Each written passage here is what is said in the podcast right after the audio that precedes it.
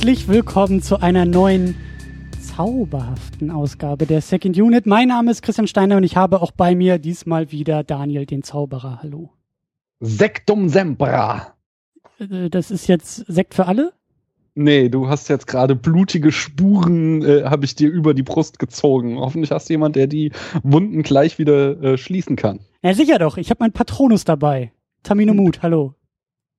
Gutenda Tagavra. Uh. Was heißt das Den habe ich mir wieder? selber ausgedacht. ja, das kannst du dir noch mal ganz genau überlegen. Vielleicht kommst du irgendwann drauf, was das heißt. Ich habe auch noch welche, Freunde. Ich habe ich hab meine Hausaufgaben gemacht, beziehungsweise wurden meine Hausaufgaben für mich gemacht. Ich habe nämlich äh, von meinen ehemaligen Mitbewohnerinnen, liebe Grüße, Arne und Pia, äh, ein riesengroßes Harry Potter Paket bekommen, so nachträglich noch irgendwie zum Geburtstag, der schon ein halbes Jahr vorbei war. Aber ähm, ich habe, glaube ich, sämtliche Harry Potter Zaubersprüche in einem Glas. Ich, ich, ich wühle und ziehe jetzt wahllos etwas hinaus und ihr beiden müsst mir sagen, was es ist. Es ist Wingardium Leviosa. Oh, wie einfach. Wingardium Leviosa. Ja, du hast es falsch betont, Christian. So kann es ja nicht Ja, funktionieren. das steht hier nicht lautmalerisch drauf. Und ich glaube, den gibt's auch in den Filmen. Den müsste ich kennen. Das ist wie Vokabeln jetzt. ja, natürlich. Das ist, ähm, Erster Film. pff, dann, dann, dann, dann gebe ich auf. Ist, In der äh, Trollszene. Oh Gott. Ähm, äh, ich weiß es nicht. Ja, der kommt die GEMA. Nee, das darfst du nicht machen, sonst werden wir verklagt. Der wird benutzt, als äh, diese Keule dann dem Troll selber auf den Kopf fliegt. Also damit kann man Sachen levitieren lassen. Damit kann man Trolle trollen. Oh, oder das. Also das ist sehr äh, gut, also sehr praktisch fürs Internet. Und sind da wirklich alle Sprüche drin in deinem magischen Topf? Also ich, äh, das sieht aus wie 30 Zettel, 40 Zettel, 50 Zettel oder so. Das ist schon, es ist halt leider, also da kleine, kleine Kritik vielleicht, ähm, es steht halt auf der Rückseite nicht drauf, was es ist. Deswegen müsst ihr mir das jetzt Es alles gibt aber, äh, sagen. Also die Sendung wird ein bisschen länger, glaube ich, so, weil wir gehen jetzt diesen ganzen Topf durch und dann, äh, dann reden wir über den sechsten Harry Potter Film. Wenn ich da kurz einhaken darf, es gibt äh, einen Wikipedia-Artikel, habe ich gesehen. Sämtliche Zaubersprüche aus der Harry Potter-Welt. Auf Das sind Deutsch. garantiert mehr als 40. Also Das das, müssen mehr sein. Also alle, die jemals erwähnt wurden. Genau. Vielleicht sind in deinem Topf dann nur die, die ein bisschen relevanter sind. Das kann auch sein. Wie viele gibt's denn da so? 3000. Ich würde so 200 schätzen. Vielleicht sogar noch mehr. Na, so viel ist es nicht. Das ist, äh, das kann ich, das kann ich schon sagen. Ich kann nicht schätzen, Das aber es ist Ist tatsächlich. jetzt voll aus der Hüfte geschossen. Also wie viele es gibt, würde ich sagen. Aber es kann sein, dass es noch mehr ist. Na gut. Also wenn man jetzt wirklich jeden Zauberspruch zählt, der irgendwann mal so genannt wird oder irgendwie auftaucht, das müssen schon einige sein. In sieben Büchern. Vielleicht sind es ja nur die aus den Filmen. Das kann auch sein. Schwierig, schwierig. Wobei, Naja, du hast ja noch ein paar Episoden Zeit, um alle zu lernen. exakt. Was? Ich muss die alle auswendig lernen. Ich hab doch das Glas. Dafür ist das doch da. Naja, aber du musst ja die Bedeutung noch kennen, sonst, sonst funktionieren die ja Nee, nicht. ich habe ja, das ist ja das Schöne. Also ich habe das, also ich habe einen Zauberstab auch dazu gekriegt. Den habe ich jetzt ja nicht mit benutzt, weil ich ja nicht will, dass jetzt hier Zauberei passiert. Aber das würde ich dann einfach immer machen. Also ich spreche einfach einen Zauberspruch und dann sehe ich, was passiert. Ja, so wie Harry das ja auch gemacht hat, hier im sechsten Teil. Hast du ja gesehen, was dabei passiert. Ich kann mich kaum schon mehr an den Film erinnern, aber äh, das Ah. wir gleich nochmal auf. Ja. Dann lass mal anfangen hier.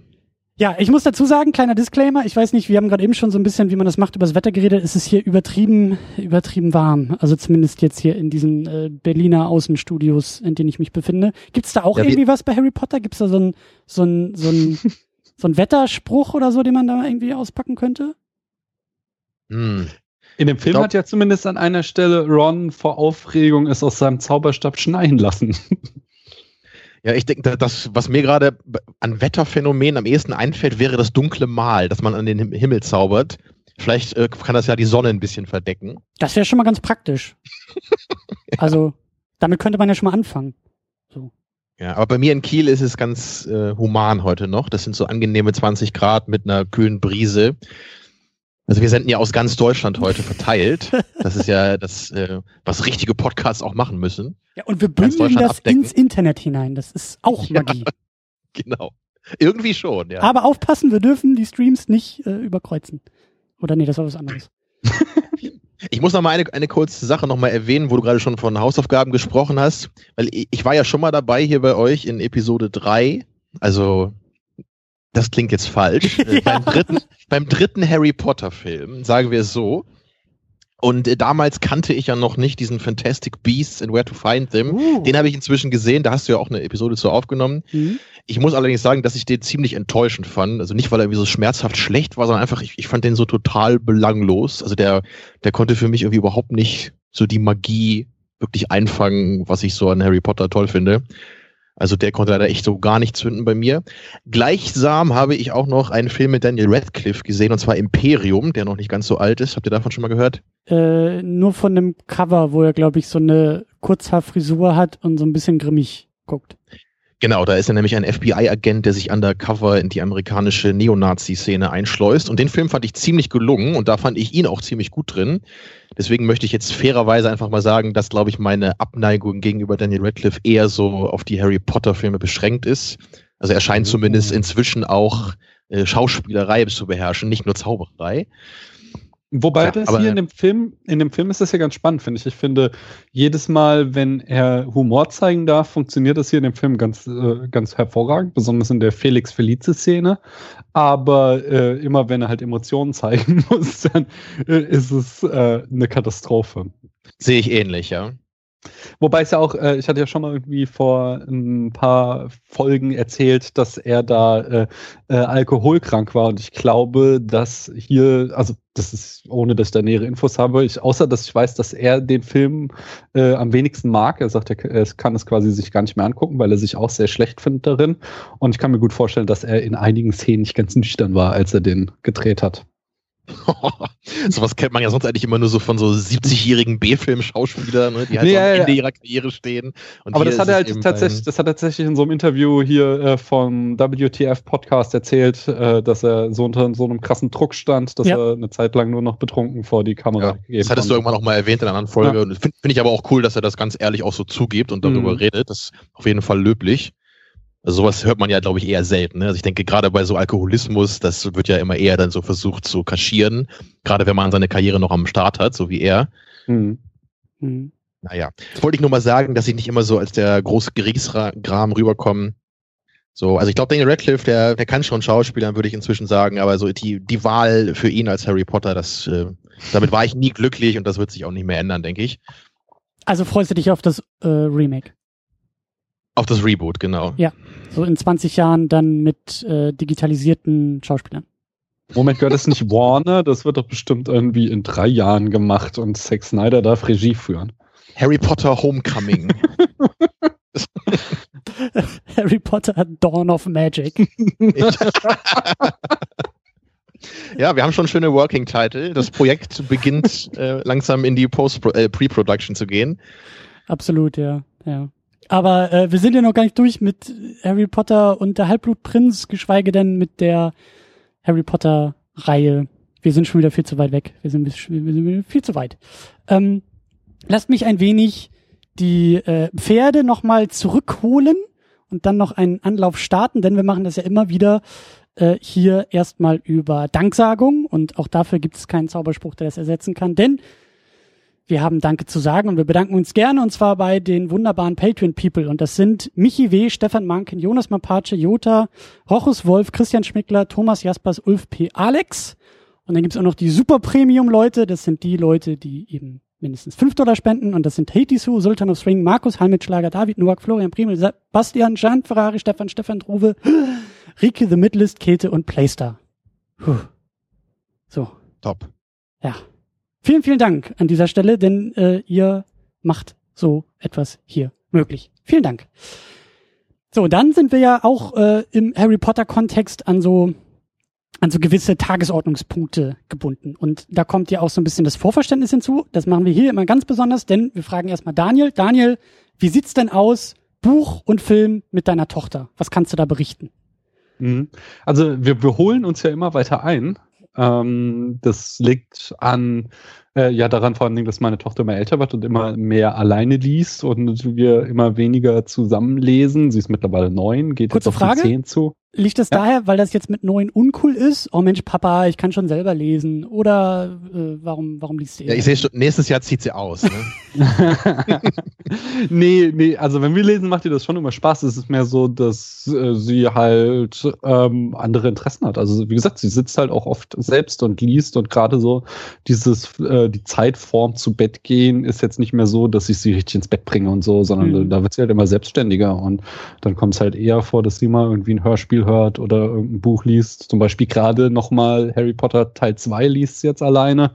Ähm, und deswegen stecken wir halt äh, jetzt noch im letzten Band ähm, und äh, kommen nur sehr langsam voran. Wenn wir dann lesen, haben wir immer Spaß. Also das Aber fördere auf jeden Fall die Hörspiellust deiner Tochter, wenn ich das schon höre. Es gibt zu wenige Hörspielfans auf der Welt. Doch, doch, das äh, wird hier auf jeden Fall äh, viel, viel gefördert. Muss es jetzt sogar wieder einschränken, nachdem sie entdeckt hatte, dass es auf Spotify Hörspiele gibt. Äh, wollte sie quasi den ganzen Tag nichts anderes mehr machen. Und dann haben wir gesagt, so, vielleicht wäre es ganz gut, wenn du nicht nur da sitzt und ein Hörspiel nach dem anderen hörst. Das habe ich auch noch nicht gelernt. Vor allen Dingen, äh, es gibt ja auch noch Podcasts, die sie hören muss, ne? Also sie kann sich jetzt ja auch nicht nur auf Hörspiele konzentrieren und diese komischen Genau. Bücher lesen. Sie muss ja auch die wirklich wichtigen Medien der Gegenwart konsumieren, oder? Ja, ja. Ja, Ja, ja, auf jeden Fall. Ich meine, Filme, Serien, es gibt das, das Angebot ist äh, unbegrenzt. Da ist ja auch Absolut. hier im richtigen Haushalt gelandet für. Also ihr habt auf jeden Fall schon sechstes Buch und sechsten Film dann äh, gelesen und geguckt. Genau, wir sind mit dem sechsten Buch, ich meine, im Februar fertig geworden und haben dann direkt im Anschluss, wie gewohnt, den Film zusammen angeguckt. Ähm, ja, das Ende ist sehr dramatisch. Da hatten wir wieder, das hatte ich ja beim letzten Mal schon erzählt, den Deal, ähm, äh, dass ich halt äh, vorher sagte, ähm, hier, Mädchen, es wird jemand sterben, möchtest du wissen, wer? Und da sagte sie zuerst noch ähm, so wieder nur die Frage, wird ein Kind sterben? Ich so, nein. Und damit gab sie sich zufrieden, aber dann so, während wir weiter lasen, kamen dann doch immer noch so die Fragen, wird Lupin sterben? Nein. Und so ging es halt weiter. Wird Hagrid sterben? Nein. Wird einer der Weasleys sterben? Nein. Und dann kam natürlich auch irgendwann die Frage, wird Dumbledore sterben? Und dann konnte ich natürlich nicht mehr Nein sagen. Und, äh, es war schon. Und bei, den, bei den anderen Fragen hast du dann größtenteils gesagt, ja, warte mal bis zum nächsten Buch. Also, Du hast aber nur gesagt, noch nicht. Nein, das habe ich noch nicht gesagt, aber äh, so. Ne, äh, lustig ist, ähm, äh, dass sie, also äh, sie ist dann schon, äh, also das hat sich mit, also sie ist irgendwie mittlerweile echt irgendwie tough. So, dass sie bei so Sachen, was Dramatik angeht, vielleicht weil sie auch jetzt so äh, ins Vor-Teenager-Alter kommt, da irgendwie dann halt auch keine Miene mehr verzieht, wenn ich das vorlese. Ich sitze da dann immer irgendwie Tränen in den Augen, die Stimme wird brüchig beim Vorlesen und sie hat da schon irgendwie so den Kopf auf meine Schulter gelegt, aber ist jetzt überhaupt nicht, dass sie da irgendwie ähm, großartig äh, geschockt wäre oder so. Das heißt, sie muss dich dann trösten. Äh, genau, genau. Äh, wir haben trotzdem äh, ge, äh, darüber gesprochen, warum hier ähm, äh, Rowling Dumbledore sterben lässt, nur damit es auch mir besser geht und äh, ich über den Verlust hinwegkomme, haben wir dann da die Dramatik aufgearbeitet. Das sind denn die sogenannten Tochter-Vater-Gespräche, die man führen Genau. muss an einer gewissen Stelle. Ja, ja.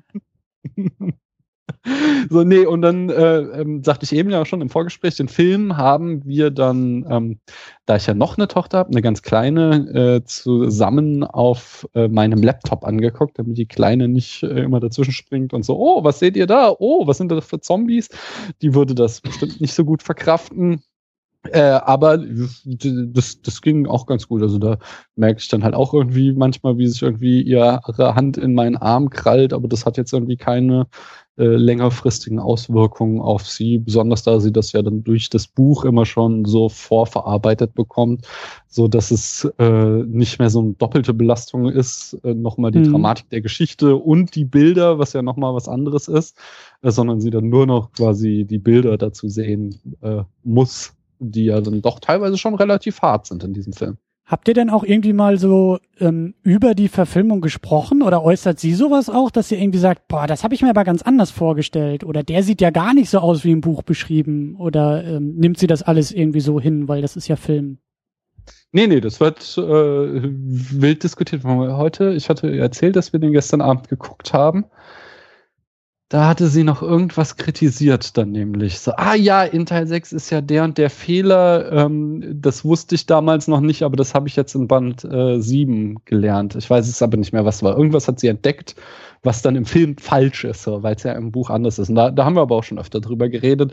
Von daher, da ist sie auch toleranter geworden, indem ich halt irgendwie, äh, weil da bin ich ja, das ist ja das, was ich studiert habe, ähm, Kommunikations- und Medienwissenschaft.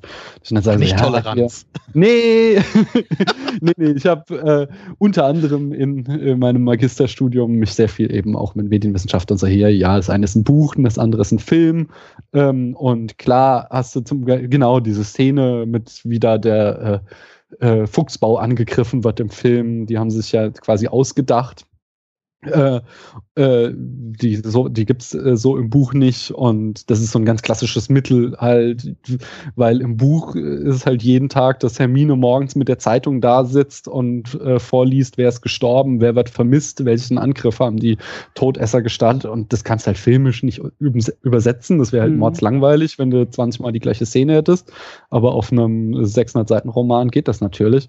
Und äh, um halt diese Kriegssituation auch auf die Kinoleinwand zu bringen, haben wir halt dann jetzt diese Szene, wo der Fuchsbau von den Todessern angegriffen wird. Also das Haus der Weasleys, für alle, die da nicht so tief drin stecken. Danke. Und äh, äh, bitte, bitte. Und ähm, ja, so, sowas, wenn sie sowas kritisiert, da können wir dann entsprechend anschließend drüber sprechen. Ja. Ja, diese Kritik kann ich ja vielleicht heute noch fortführen. dann erkläre ich dir das auch, den Unterschied. ja, genau, ich habe nämlich gerade nicht zugehört, dann kannst du mir das nachher nochmal erklären. Nee, aber ich wollte jetzt, da wir auch gerade noch beim Vorverständnis sind, wollte ich nämlich dich, Daniel, auch nochmal fragen. Äh, wenn ich mich richtig erinnere, ist das sechste Buch dein Favorit der Reihe. Stimmt das? Absolut. Also ist mein, mein absoluter Lieblingsteil und es war auch tatsächlich, ähm, da habe ich auch mit dem Hörbuch angefangen. Ähm, das war, ähm, ich, ich, weiß es gar nicht mehr. Nee, nee, ich krieg das mit der Chronologie nicht mehr aufeinander. Ich weiß nur noch, dass halt äh, ich das sechste wirklich verschlungen habe. Ich glaube, das Hörbuch habe ich doch später gehört. Ähm, aber da kann ich mich halt irgendwie noch ziemlich gut erinnern, da auch an das Hörbuch. Jedenfalls äh, dieser, dieser dieser What the fuck-Moment am Ende, äh, der, der hat mich echt äh, so kirre gemacht, dass ich da wirklich umgehend weiterlesen musste, weil ich äh, das nicht glauben konnte, dass äh, jetzt Snape am Ende doch der Böse ist. Weil das ist, es war die ganze Zeit irgendwie, er wurde so, so offensichtlich als böse inszeniert, dass äh, ich immer dachte, ah, das, das ist ganz klassischer Move von Rowling. Da hat sie noch irgendwas in der Hinterhand, dass er am Ende der Gute wird. Und äh, wenn er dann halt eben jetzt am Ende von äh, Band 6 Dumbledore umbringt, äh, das hat mich total aus der Fassung gebracht. Da war ich echt fix und fertig, äh, weil ich das in keinster Weise vorher gesehen habe. Und das Zweite, was halt echt richtig cool ist, ist eben diese ganze Backstory von Voldemort, die sie leider größtenteils aus dem Film rausgestrichen haben. Aber die hat, ähm, die mochte ich sehr, sehr gerne, äh, weil, weil man eben Voldemort bis dahin halt wirklich so ein klassischer Tokenbösewicht ist, von dem wir wirklich sehr, sehr wenig erfahren, außer dass er böse ist.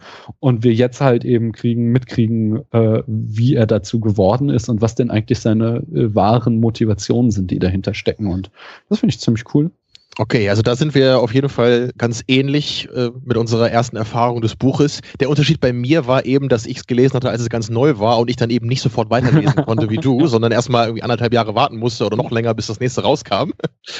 Das war auf jeden Fall auch ziemlich tough, ne? weil am Ende des Buches äh, war man dann ja auch so in dieser Phase, also du hast dann diese beiden großen Zauberer, also Voldemort ist ja auch irgendwie groß in dem, was er tut, hat dir der Mr. Ollivander ja auch gesagt im ersten Teil. Ne? Mhm. Ähm, also du hast eben Voldemort und Dumbledore und jetzt weißt du, okay, einer dieser beiden muss sich in Snape getäuscht haben. Tja, und genau, und also ich, ich war mir damals auch nicht sicher, ist Snape jetzt wirklich der Böse oder nicht, oder steckt da irgendwie noch mehr hinter oder was? Zumindest war es dann, also das war echt so ein, so ein, so fast so ein Cliffhanger nochmal. Also es war natürlich kein richtiger Cliffhanger, aber man wollte wirklich unbedingt wissen, wie das jetzt weitergeht, weil das so ein, so ein großer Einschnitt war am Ende des Buches. Ja, auch mit dem Punkt, dass, dass Harry sagt, ich werde nicht mehr zur Schule zurückkommen nächstes mm. Jahr. Ne? Das ist ja auch mal was ganz anderes, was man vorher kannte, weil sonst war es immer so wieder ja Hogwarts Express, ne? man, man fährt in die Schule und dann geht es erstmal wieder neu los. Welche Lehrer sind hier gekommen? Aber dann wusste man, oh, im siebten Buch wird das nicht so sein, ne? zumindest nicht so genau, wie es vorher war. Ich, ich, ich mache ja immer ähm, äh, so einen Blogpost, nachdem ich mit meiner Tochter das Buch gelesen habe. Und da mache ich mir halt immer beim Lesen so Eselsohren an Stellen, die mir wichtig erscheinen. Und äh, am Ende sortiere ich mir das alles und schreibe dann so meine Gedanken dazu runter. Und ich habe äh, ziemlich geschludert, auch weil ich genug andere Sachen zu tun hat. Jedenfalls habe ich jetzt irgendwie gerade mich erst an diesen Blogpost gesetzt, so in Vorbereitung auf diesen Podcast. Wird in den nächsten Tagen auch erscheinen, könnt ihr dann als Ergänzung lesen, liebe Hörerinnen und Hörer. Äh, aber da ist mir aufgefallen, dass da Rowling wieder was total Cleveres macht, weil sie halt ähm, das ganze Buch über dir Informationen dahingehend gibt, wer Snape wirklich ist, ähm, abgestuft äh, indem sie das von verschiedenen Leuten sagen lässt, äh, die sie in den äh, Romanen vorher als äh, verschieden zuverlässig etabliert hat. Also ähm, an Spitze 1 ist erstmal Snape selbst. Snape macht bis zu dem vermeintlichen Mord immer nur gute Sachen. Er sagt öfter mal komische Sachen, aber alles, was er macht in diesem Buch, ähm, ist gut. So, er rettet Harry noch am Ende des Lebens nochmal, wenn die Todesser ihn da foltern wollen und er sagt so, nein, den dürfen wir nicht foltern, der gehört dem dunklen Lord. Er rettet Katie Bell, er rettet, äh, er beschützt ähm, Malfoy die ganze Zeit äh, und so weiter und so fort. Äh, dann kommt Dumbledore Dumbledore sagt die ganze Zeit, ich vertraue es äh, Snape. Ähm, ist, so selbst als Malfoy da den Zauberstab auf ihn richtet, sagt er ich, äh, und Malfoy meint so, sie dummer alter Mann, er ist ein Doppelagent, sagt Dumbledore nochmal so, äh, ich fürchte in dem Punkt sind wir geteilter Meinung, denn es ist nun einmal so, dass ich äh, Professor Snape vertraue. Dann haben wir so Leute wie Tonks und äh, Lupin, die immer wieder betonen, dass es einen Grund geben muss, warum äh, Dumbledore ähm, äh, äh, hier Snape vertraut. Und dann kommen so die unzuverlässigen Quellen. Da haben wir einmal Hagrid, der irgendwie so ein Streitgespräch belauscht hat, was darauf deutet, dass ähm, Snape böse ist. Aber Hagrid halt schon öfter in der Serie als der Typ uns dargestellt wurde, der Sachen durcheinander gebracht hat und dadurch irgendwie das Abenteuer ins Rollen gebracht hat. Wir denken nur an den ersten Teil mit dem Drachen und dem Hund, wo er sich da verplappert und so. Also er ist halt einfach zuverlässig. Die zweite Quelle ist Trelawney die ähm, äh, Harry erzählt, dass Snape damals belauscht hat, wie äh, dass seine Eltern, das, also das, das haben sie ja auch aus dem Film rausgelassen. Das ist genau. voll die wichtige Szene. Das ist total wichtig für das Verhältnis auch nochmal von ich Snape glaube, und Harry. In, ich glaube, das kommt in Teil 6, äh, in, im letzten Film oder so, in Teil 7 und 8. Naja, egal. Jedenfalls äh, von Trelawney erfährt er eben, dass äh, Snape damals derjenige war, der seine Eltern an Voldy verraten hat. Ähm, aber du weißt halt, also just, äh, Trelawney ist halt auch so eine super unzuverlässige Quelle und dann an unterster Stufe hast du halt Harry, der halt eh die ganze Zeit im Dunkeln tappt und äh, so einen Hass auf Snape ähm, äh, ja hat. Und da du halt ja die ganze Zeit im Buch in seinem Kopf steckst, kriegst du das halt die ganze Zeit ungefiltert von ihm mit, äh, dass Snape der Bösewicht ist. Und wenn du das halt mal so auseinanderfiddelst, dann siehst du halt so, dass sie dir schon wieder unglaublich viele Hinweise mit dieser Vertrauensskala gegeben hat, dass du dann doch des Rätsels Lösung für den letzten Band kriegst. Und das sind schon wieder so ziemlich geniale Sachen, die diese Also da gebe ich dir wirklich recht. Auch ja. dieses, äh, genau was du sagst, hast, also dass Dumbledore ja auch immer so, so resolut einfach sagt, ich vertraue Snape. Mhm. Und er, er begründet das ja auch gar nicht so groß, macht er im Buch auch nicht. Und da, genau wie du sagst, da man ja selber immer so bei Harrys Gedanken ist, hat man irgendwann auch als Leser das Gefühl, boah, dieser alte sture Bock, so, was soll denn das, ne? Guck doch mal hin. Obwohl man ja gleichzeitig weiß, dass Dumbledore natürlich eine total weise Figur ist, ich sagte auch an einer Stelle, äh, wo, wo äh, Harry so ihn anschreit, so, so, sie verstehen einfach nicht, was ich sage. Und er sagt so, doch, Harry, du solltest mal in äh, Erwägung ziehen, dass ich sogar mehr verstehe als du. sagt er ihm ins Gesicht einmal. Das ist wirklich sehr, sehr schön. Was? Pubertierende Jungs sind nicht die Quelle aller Weisheit? Das ist aber, das kann ich mir auch nicht vorstellen. Ja, unfassbar. ähm, ich habe noch eine Frage an Tamino weil du gesagt hast, du hast das Buch damals gelesen, als es rauskam. War da schon klar, dass das das vorletzte Buch sein wird? Ich glaube schon, ja. Ich glaube, dass oh, ich weiß gar nicht mehr, wann das gesagt wurde. Das kann ich dir echt nicht mehr sagen. Also mit welcher Erwartungshaltung hast du es denn gelesen? Also kannst du dich da also irgendwie noch erinnern? Also ich bin mir ziemlich sicher, dass ich zu dem Zeitpunkt wusste, dass das Ganze auf sieben Bücher beschränkt war. Aber ich kann dir echt nicht mehr sagen, wann das gesagt wurde. Okay. Das muss aber, glaube ich, schon also mindestens hattest, beim fünften Buch gewesen sein, dass man wusste, es sollen sieben sein. Genau, du hattest zumindest so ein Gefühl von, es geht hier auch schon zu Ende. So, auf jeden Fall, ja. Okay. Das war, das war dieses, dieses, diese Erwartung, so jetzt kommt das Finale ne, nach dem Ende des Buches. Mhm. Ja, und ich muss auch sagen, also genau wie Daniel auch, ich, ich hatte eben wirklich so eine, bei, beim Lesen war das auch so eine richtige Begeisterung, die ich immer dann hatte, wenn diese Szenen kamen, die jetzt im Film fast nicht vorhanden sind, wo es dann nämlich eben um Voldemorts Vergangenheit geht. Das weiß ich wirklich heute noch immer, wie ich immer also ich, ich, war schon fast geneigt, immer so das dazwischen irgendwie so, so, zu überspringen oder schneller zu lesen, um halt wieder zu dieser nächsten Session mit Dumbledore da zu kommen, Steuerung wo er wieder F. suchen nach ja, genau. Voldemort, genau. Enter. So Denkarium-Szene und dann ja, und es, es gibt im Buch, glaube ich, so fünf oder sechs äh, Szenen dann, die so mit, sich so mit diesen Erinnerungen von Voldemort befassen. Und da war ich jedes Mal wirklich so schwitzig, habe ich das gelesen. Ich war so völlig wissensdurstig. Ja, weil das, das ist eben wirklich auch was, genau was Daniel eben beschrieben hatte, Voldemort ist eben nicht so ein super interessanter Bösewicht gewesen vorher. Das war immer nur so, er ist der bitterböse schwarze Magier, der die Welt knechten will und Harry umbringen will. Aber ab dem sechsten Band, vielleicht kann man sagen, so ein bisschen vorher geht das schon los, dass er ein bisschen mehr Dimensionen bekommt. Also vielleicht frühestens wahrscheinlich dann, als man auch erfährt, dass er auch so Anhänger hatte, ne? diese Todesser, dass es da so eine richtige Kultur eben auch gab und so, so eine Art Kult, kann man ja schon sagen, um ihn herum. Aber dann eben, dass man wirklich irgendwann lernt, so, oh, er war halt so ein Schüler in Hogwarts, ne? Und wie war er denn, als er jünger war? Und er war ja anscheinend auch mal so ein halbwegs normaler Mensch auch. Also wie er dann auch so entmenschlich wurde, was das genau bedeutet hat. Also super interessant und auch essentiell wichtig für die ganze Saga der Harry Potter-Reihe. Tja, aber das ist natürlich für die, für die Filme nicht sonderlich relevant, weil da geht es ja hauptsächlich darum, dass wir schönes Gekuschel und Geknutsche haben. Und dann kann man ja auch den Plot weglassen. Aber also die später. wirklich da, wichtigen Dinge ich, des Lebens, ja. genau. Darf ich da auch kurz einhaken? Ähm, es ist nämlich schon so, dass sich David Yates was dabei gedacht hat. Im äh, Originaldrehbuch von Steve Gloves waren nämlich tatsächlich alle Backflashes dabei. Und ähm, David Yates dann die Entscheidung getroffen hat, das auf ein Minimum zu reduzieren, weil er der Ansicht war, die ich halt überhaupt nicht teile, aber dass ähm, dieses äh, ja äh, quasi Expositionen liefern, äh, Voldemort entzaubern würde. Und dass es gerade, wenn man ihn mysteriöser lassen würde, dass er dann ein besserer Villain wäre, als wenn wir jetzt so haarklein vorgekaut kriegen, was denn da für ein Mensch hinter diesem Bösewicht steckt. Lasst uns also diese ganze Diskussion. Er hatte einen Plan quasi. Oder einen Grund zumindest. Aber lasst uns diese Diskussion ja. äh, ein bisschen ausklammern, weil ich will da auch noch hin. Ich habe da auch so ein paar Meinungen zu. Ähm, aber wenn man will, ne, wir waren ja so beim Thema äh, äh, so, äh, wie sagte ich, Tagesordnung abhaken, denn wir müssen ja erstmal noch ein bisschen über den Plot sprechen. Und da brauche ich tatsächlich deine Hilfe, Daniel. Ich habe den Film auch gestern erst gesehen, aber auch da war es schon so heiß, dass ich ähm, wieder nix verstanden, Christian, ne? Exakt. Also klär mich und kläre auch alle Zuhörenden nochmal gerne auf, was ich da eigentlich gestern gesehen habe. Es ist mir eine Ehre, den Plot zusammenzufassen von Harry Potter und dem Jahr, in dem niemand den Lichtschalter fand, oder auch Harry Potter and the Horny Teens.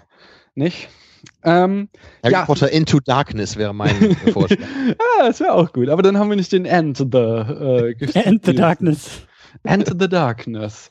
Naja, jedenfalls muss ich euch leider sagen, der Kindergarten ist jetzt vorbei, Leute. Es herrscht Bürgerkrieg. Die Todesser verüben magische Bombenanschläge in der Winkelgasse und sogar die Muggel sind nicht mehr sicher.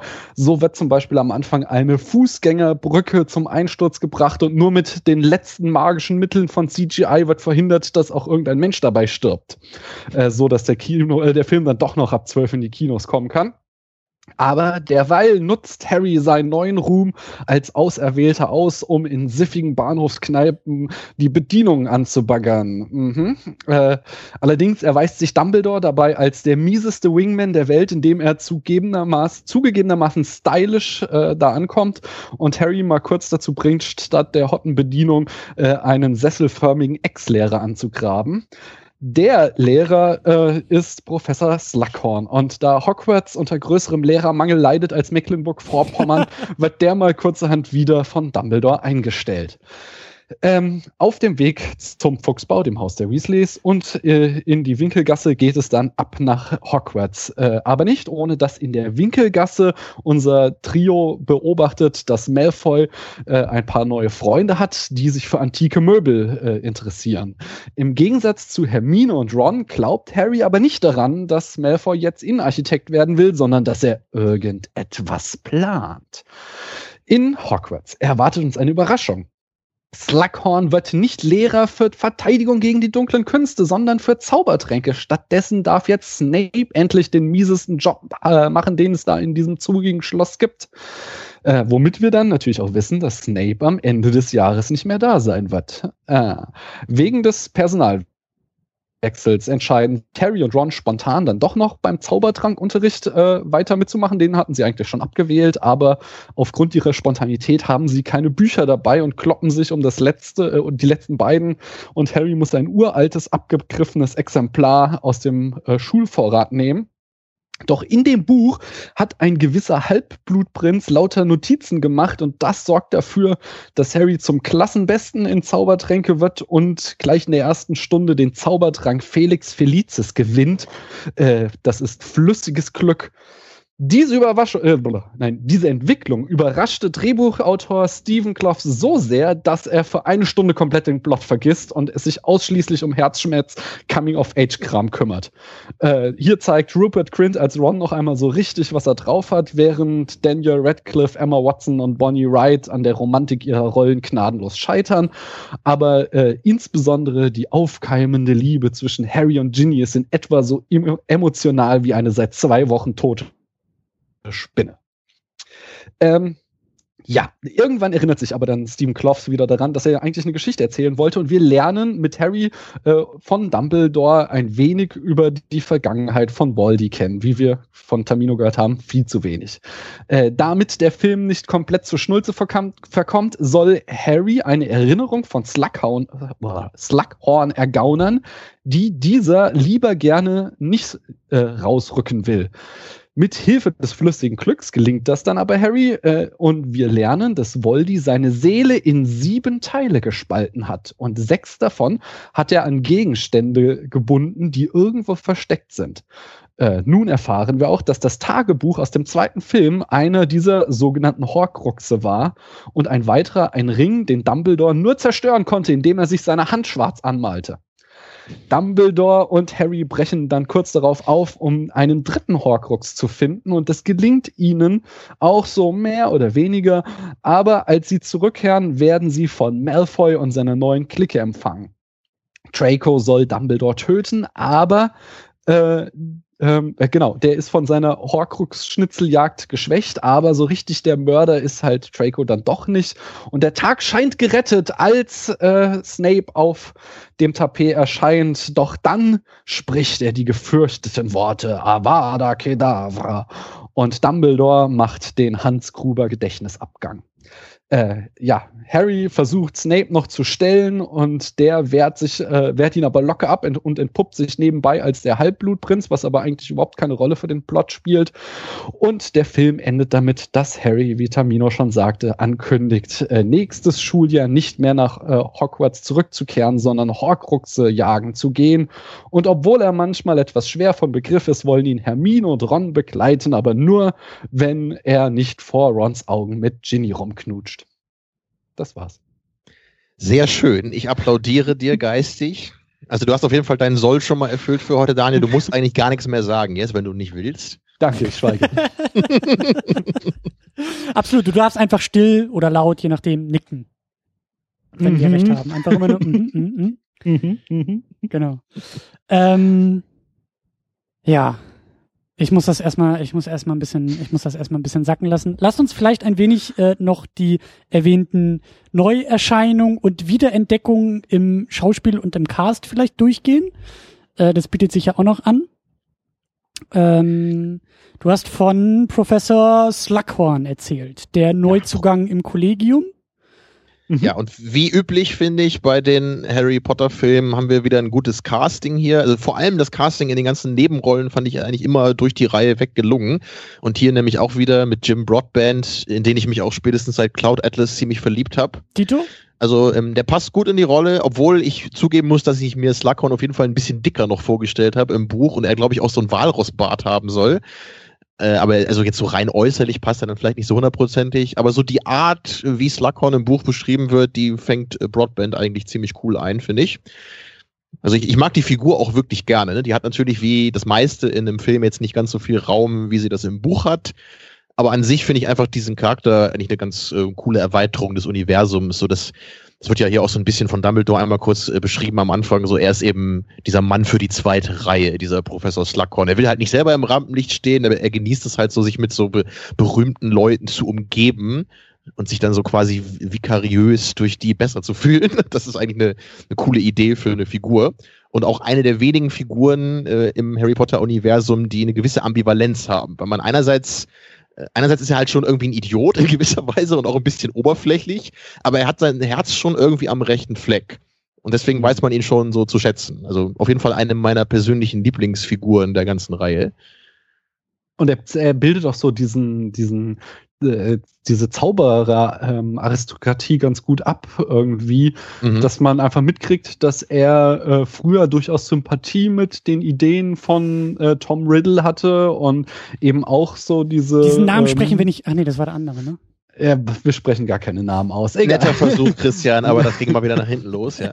nee, und äh, dass äh, jedenfalls er auch so Vorurteile hat gegenüber Muggelstämmigen und solche Sachen und eben diese ganzen gesellschaftlich akzeptierten Rassismusgedanken auch teilt, äh, nur eben als es dann zu weit geht, zu radikal wird, was die Todesser da machen, er sich von denen distanziert.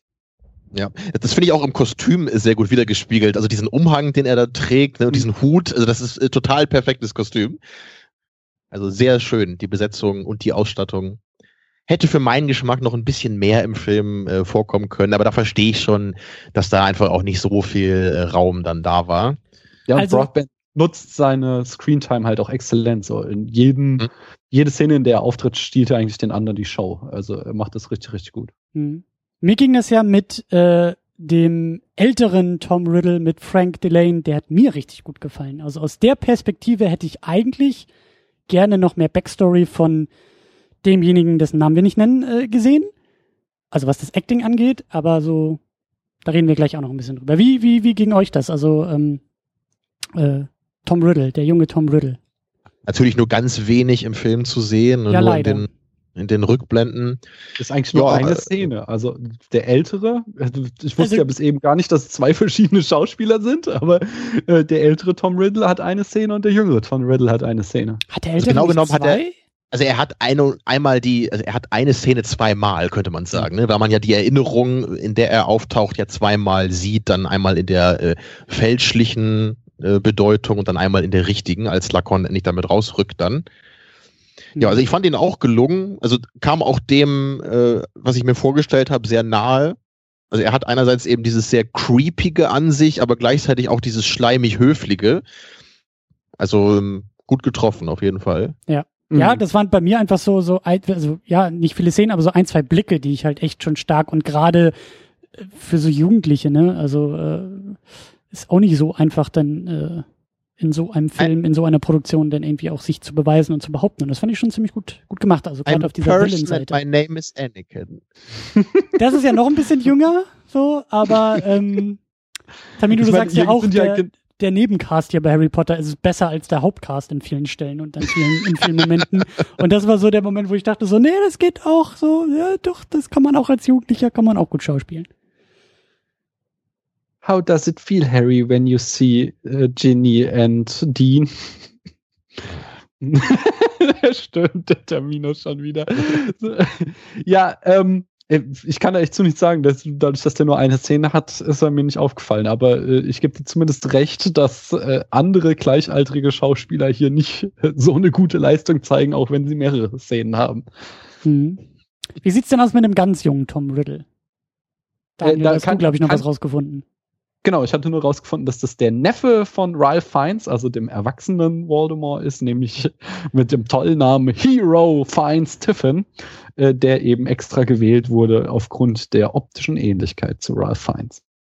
Ja, damit haben wir herausgefunden, dass Voldemort sein eigener Neffe ist. Oder Onkel. Oha. Deswegen ist er auch so böse. Schön, schon wieder ein Zeitreiseparadoxon. Das ist wie bei Futurama, ja. Ich bin mein eigener Großvater. So, dann haben wir noch die gute Ginny Weasley, die hier wichtiger wird, die auch schon vorher auftauchte und immer noch von Bunny Wright gespielt wird. Tja, und das hat Daniel ja auch schon in seiner wunderschönen Inhaltsangabe angedeutet. ich will nicht sagen, dass sie jetzt eine schlechte Schauspielerin ist oder so. Ich glaube, das liegt auch wieder eher an der Figur. Also ich, ich muss da sogar sagen, selbst im Buch habe ich da immer schon meine Probleme mit gehabt, dass äh, Harry und sie jetzt im sechsten Band so, so fast aus dem Nichts plötzlich anfangen, so eine Romanze zu haben. Also natürlich äh, von Ginny aus ging das ja schon früher. Das war ja immer schon so, dass sie so ein bisschen in Harry verknallt war. Nur war das wirklich in den Büchern vorher immer so, dass Harry da nicht mal irgendwie einen Gedanken dran verschwendet hat, irgendwie mit, mit Ginny was anzufangen. Der hat ja auch dann, keine Zeit als Auserwählter. Das ist das auch, ist ja das auch, auch alles nicht so einfach hält sein. Das ist auch total ja, Teenager-mäßig. Er hat sie halt nie bemerkt und jetzt, ne, sie blüht quasi auf und äh, jetzt langsam äh, ent entwickelt sich da eine Liebe. Und ich finde das im Buch total, ich habe es jetzt auch gerade noch mal gelesen und ich finde es echt schön beschrieben, wie so ein langsamer äh, Begriffsprozess bei Harry einsetzt, dass er eigentlich in äh, Ginny verliebt ist. Das ist am Anfang gar nicht rafft so. Am Anfang ist er irgendwie nur, äh, also hat er sich an ihre Gegenwart gewöhnt, weil sie in den Sommerferien so viel abgehangen haben und ist dann irgendwie ein bisschen enttäuscht, dass sie das in Hogwarts nicht mehr machen. Und dann irgendwann äh, merkt er irgendwie, dass er total auf ihren Geruch steht und so weiter. Und so entwickelt sich das, dass er immer weiter sich in sie verliebt und das erst so nach und nach rafft. Und du als Leser es quasi schneller raffst als er, was ja auch immer so schön ist, dass Harry in so Gefühlsdingen sowas von dermaßen auf dem Schlauch steht. also da, hast du schon recht, das kann bei mir vielleicht ein bisschen daran liegen, dass ich selber einfach nie so war, weil ich wusste immer sofort, wenn ich irgendein Mädel toll fand. Also da musste ich mir nie drüber klar werden. Ja, aber Tamino, du bist, du bist ja auch nicht der Auserwählte. Also ich sag hm. ja, das Held sein und die Welt retten und so, das macht das alles ein bisschen komplizierter, glaube ich. Das stimmt. Also es kann in dem Punkt einfach so sein, dass ich das, dass das von meiner persönlichen Erfahrung doch sehr weit weg ist, weswegen ich das immer etwas befremdlich finde beim Lesen. So dieses, wow, da steht ja irgendwie meine Traumfrau vor mir, die ich schon seit fünf Jahren kenne, aber noch nie mit ihr geredet habe. So. Oder naja. Also äh, jedenfalls, ganz, jedenfalls ganz, ganz, ganz, kurz nur noch, weil ich bin ja derjenige, der weder das Buch kennt und jetzt diesen Film zum ersten Mal und so. so aber noch das, den Film, genau. Spoilert. Nein, aber äh, also das habe ich auch irgendwie mitgekriegt, dass Rowling, also erstmal, dass das wohl relativ, äh, ich will nicht sagen kontrovers, aber durchaus noch bis in die Gegenwart diskutiert wurde, ob das jetzt nun so cool ist, dass die beiden auch dann irgendwie zusammenkommen. Und ich meine, hat nicht auch Rowling irgendwie gesagt, dass sie das bereut hat irgendwie? Oder bilde ich ja, mir das jetzt noch Statements ein? von ihr, dass sie, äh, also es gibt halt einen großen Teil der Fans, die Harry und Hermine shippen. Und es gibt ein Statement die was, die was, die was, die äh, verschicken die Also wohin? shippen, shippen. So. Also dass sie wollen, dass sie hier äh, Parship bilden. Also dass sie äh, alle, alle elf Pärchen Minuten sich verlieben, oder? Oh, der arme Ron, wen hat er denn dann noch?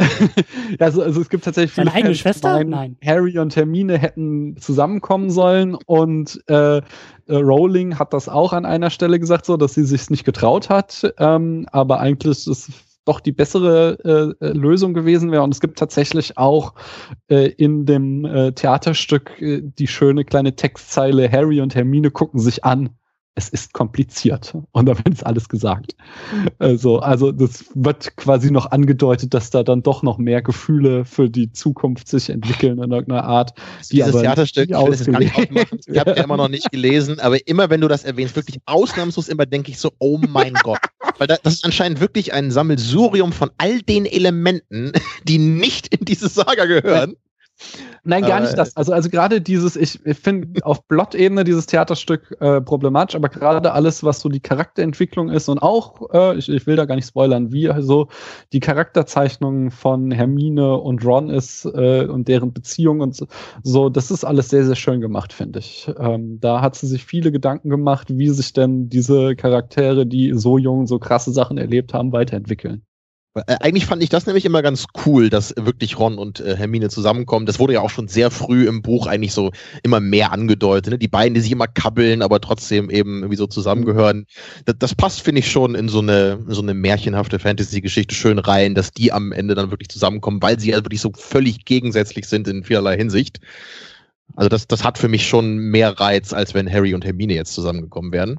Ja, finde ich irgendwie äh, auch. Ich, muss, ich möchte nochmal zurück zu äh, Bonnie Wright kommen wenn es okay ist, weil ja, ja. Äh, ich habe sie halt noch nie in irgendwas anderes gesehen und das würde mich schon mal interessieren, denn ich weiß nicht, kann überhaupt nicht einschätzen, was sie für eine Schauspielerin ist, weil ich finde, dass hier das Drehbuch halt ihre Rolle total verhunzt hat. Denn im Gegensatz zu Famino bin ich ein großer Ginny-Fan. In den Büchern ist sie halt super schlagfertig. Sie hat immer einen Kessenspruch auf den Lippen. Sie äh, ist halt immer die, die Ron vor allem den Kontra gibt, aber auch ähm, Harry immer dumme Sprüche drückt und so. Und deswegen wird sie halt einfach als sehr, äh, ja, als, als taffer Charakter, in dem man sich auch verlieben kann, ähm, beschrieben. Und hier im Buch, äh, hier im Film meine ich, da hat sie eine Szene mal bei diesem Quidditch-Training, wo sie, wo Harry es nicht hinkriegt, die Leute unter Kontrolle zu kriegen und sie dann mhm. die anschreit, bis sie zuhören, wo mal so einmal aufblitzt, was denn eigentlich für ein Charakter sie ist. Ja. Ansonsten ist sie immer nur so, hm, ja, ich bin so die kleine Ginny.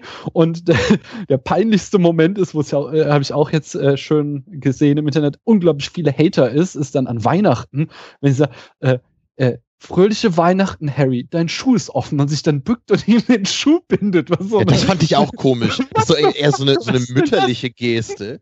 Ja. ja also. Soll das jetzt irgendwie die große Liebe ausdrücken? Oh, Pure Romantik, sich die Schuhe zu binden gegenseitig. Ja. ja, das ist sehr, sehr merkwürdig. Ja, das stimmt, ja. Also da hat das Drehbuch wieder einiges verbrochen. Ja. Also nur noch ganz kurz als Statement dazu. Also du hast schon recht, im Buch ist die Figur Ginny auch nicht schlecht. Und ich finde es auch schön, wie sie sich äh, von dem kleinen Damsel in Distress am Anfang, wo sie ja immer noch so die kleine Schwester ist, ne? sie ist die jüngste der Familie, sie kommt dann in die Kammer des Schreckens und muss dann gerettet werden vor dem großen Harry, in den sie ja vorher schon verknallt ist, ne? obwohl sie ja so schüchtern ist. Aber dann äh, wächst sie eben da raus. Ne? Und später hat sie dann eine eigene Persönlichkeit und wird genau, wie du sagst, zu dieser sehr schlagfertigen, sympathischen sympathischen Figur. Ich fand es einfach eher von Harrys Seite halt immer ein bisschen merkwürdig, dass er das selber gar nicht so wahrnimmt halt im Laufe der Zeit und auch gar nicht selber irgendwie mehr zu Ginny findet, auch sei es jetzt nur rein freundschaftlich so, sondern also an, an, ihm scheint ja diese Entwicklung von Ginny eher so vorbeigegangen zu sein. Wie du halt einmal auch sagtest, so, ja, für ihn war Ginny halt jemand, der immer irgendwie auch so im Raum war. Ja, aber es gibt ja schon, es gibt so zum Beispiel, ich glaube, in Band 4 auch so einen schönen Moment, wo er meint so, irgendwas hat es sich mit Ginny verändert ah ja, sie spricht jetzt mit ihm. So, das ja. ist der Unterschied, weil sie halt nicht mehr in ihn verliebt ist, sondern irgendwie einen anderen Freund hat oder äh, auf jemand anders steht und dann fängt sie halt an, mit sich mit Harry zu unterhalten. Und ja, vorher konnte sie es halt nicht, ja. Genau. Wie sieht's denn äh, weiter im Cast aus?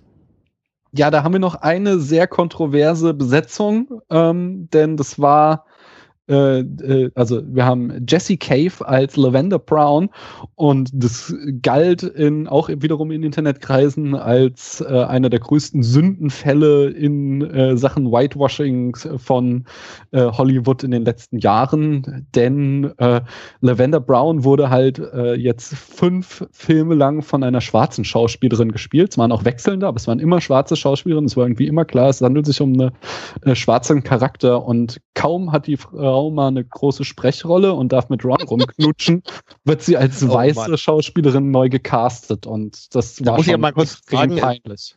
War das im Buch? Wurde da ihre Hautfarbe genannt überhaupt? Nee, nee, also. Ich glaube nicht, ne? Bei dieser halt Quidditch-Spielerin weiß man, dass eine schwarz ist von dem Gryffindor-Team, ne? Aber bei, bei ihr, glaube ich, wusste man das nicht, ne?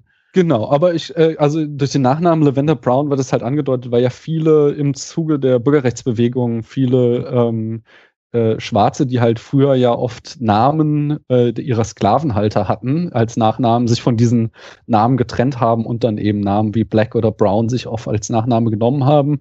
Und deswegen ist das so im angelsächsischen Bereich schon so eine Kodifizierung, wenn du einen Charakter hast, der so einen Namen trägt, dass er, auch wenn es nicht im Text steht, äh, als schwarz angesehen wird. Und ja, wie gesagt, sie haben es halt auch fünf Filme lang durchgezogen, aber in dem Moment, wo die Frau knutschen darf, äh, setzen sie dann eine weiße Schauspielerin hin. Das ist schon echt peinlich. Und ja, dafür kann das jetzt ja, Jesse Cave das hat Captain Kirk schon gemacht. Also das war irgendwie, was sie 64 ja. oder so. Also, da kann man doch inzwischen auch mal das nochmal machen. Also, für, für so einen kleinen Nebencharakter. Also bitte, also wo ist da das Problem? Also ich weiß, ich weiß es auch nicht. Das ist sehr merkwürdig. Mhm. Und dann haben wir noch einen neuen Fragezeichen Kameramann. Ja, genau. Der ist extra hier äh, für engagiert worden. Das müsstest du eigentlich wissen. Weißt du, wie der Kameramann von The Dark Knight heißt? Ähm, den wollte nämlich Yates eigentlich haben. Ist das aber nicht Wally Pfister? Kann sein, ich habe den Namen das, vergessen. Äh, also der, der, der. Der macht ja meist was mit Nolan. Genau, ne? der Nolan-Handlanger, der glaube ich seit, hat er Interstellar, ich glaube Interstellar hat er denn nicht mehr gemacht. Jeden, ich, ich weiß es nicht. Ich weiß nur, dass halt ähm, Yates den Kameramann von äh, The Dark Knight haben wollte, aber der müsste dann in den Dreharbeiten von The Dark Knight Rises gesteckt haben, möglicherweise. Kann ich das glaub, sein? Inception haben sie dann gemacht. Oder Inception zu der Zeit. Ne? Jedenfalls war der halt äh, mit Nolan unterwegs und hat deswegen abgelehnt und entsprechend hat dann Yates hier Bruno äh, Del Bonell engagiert, äh, eben weil er so einen ganz speziellen Stil für den Film haben wollte, der, ähm, wie Tamino schon sagte, sehr düster ist und ähm, äh, auch im Gegensatz zu jetzt zum Beispiel dem dritten, der ja auch sehr düster war, aber sehr viel Blautöne hatte, ist der hier sehr in sehr erdigen, sehr braunen Farben gehalten, der Film. Mhm.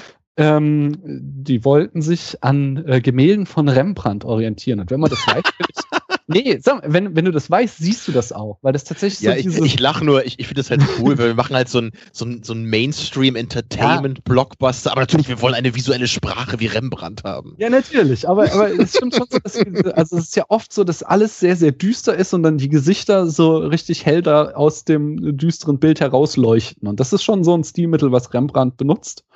Ähm, äh, äh, ja, ich weiß noch, dass sie es halt äh, tatsächlich irgendwie noch stärker übertrieben haben und dann von Warner zurückgepfiffen wurden und gesagt haben, dass da die Denk doch mal haben, später an die Väter und Töchter, die das Ganze auf einem Laptop-Display gucken müssen, weil die kleine Schwester nicht mitkriegen darf, dass die beiden das gucken. Die erkennen doch gar nichts auf ihren Laptops. Und dann hat Warner gesagt, gut, dann machen wir noch mal ein bisschen weniger. Nee, genau, Warner hat das, hat das, hat das denen an den Kopf geworfen und dann haben die beiden dann tatsächlich noch ein bisschen zurückgedreht und äh, zumindest offiziell war dann auch der Bonell äh, viel zufriedener mit dem Endergebnis. So. Ah, Aber- so, ja, ja, klar. Natürlich. Man ist ja als Künstler immer am zufriedensten, wenn die Produzenten mal reingeredet haben. Also mir wurde gerade vom Studio gesagt, dass ich sehr zufrieden mit dem Ergebnis meiner eigenen Arbeit bin. Ja, Ja. Mhm, genau. Nee, aber was du, Christian, da gerade andeutest, äh, das hatte ich auch eben im Vorgespräch erzählt. Ich habe halt den Film jetzt innerhalb von zwei, drei Monaten zweimal geguckt und das erste Mal, wie ich ja eben schon sagte, auf dem Laptop.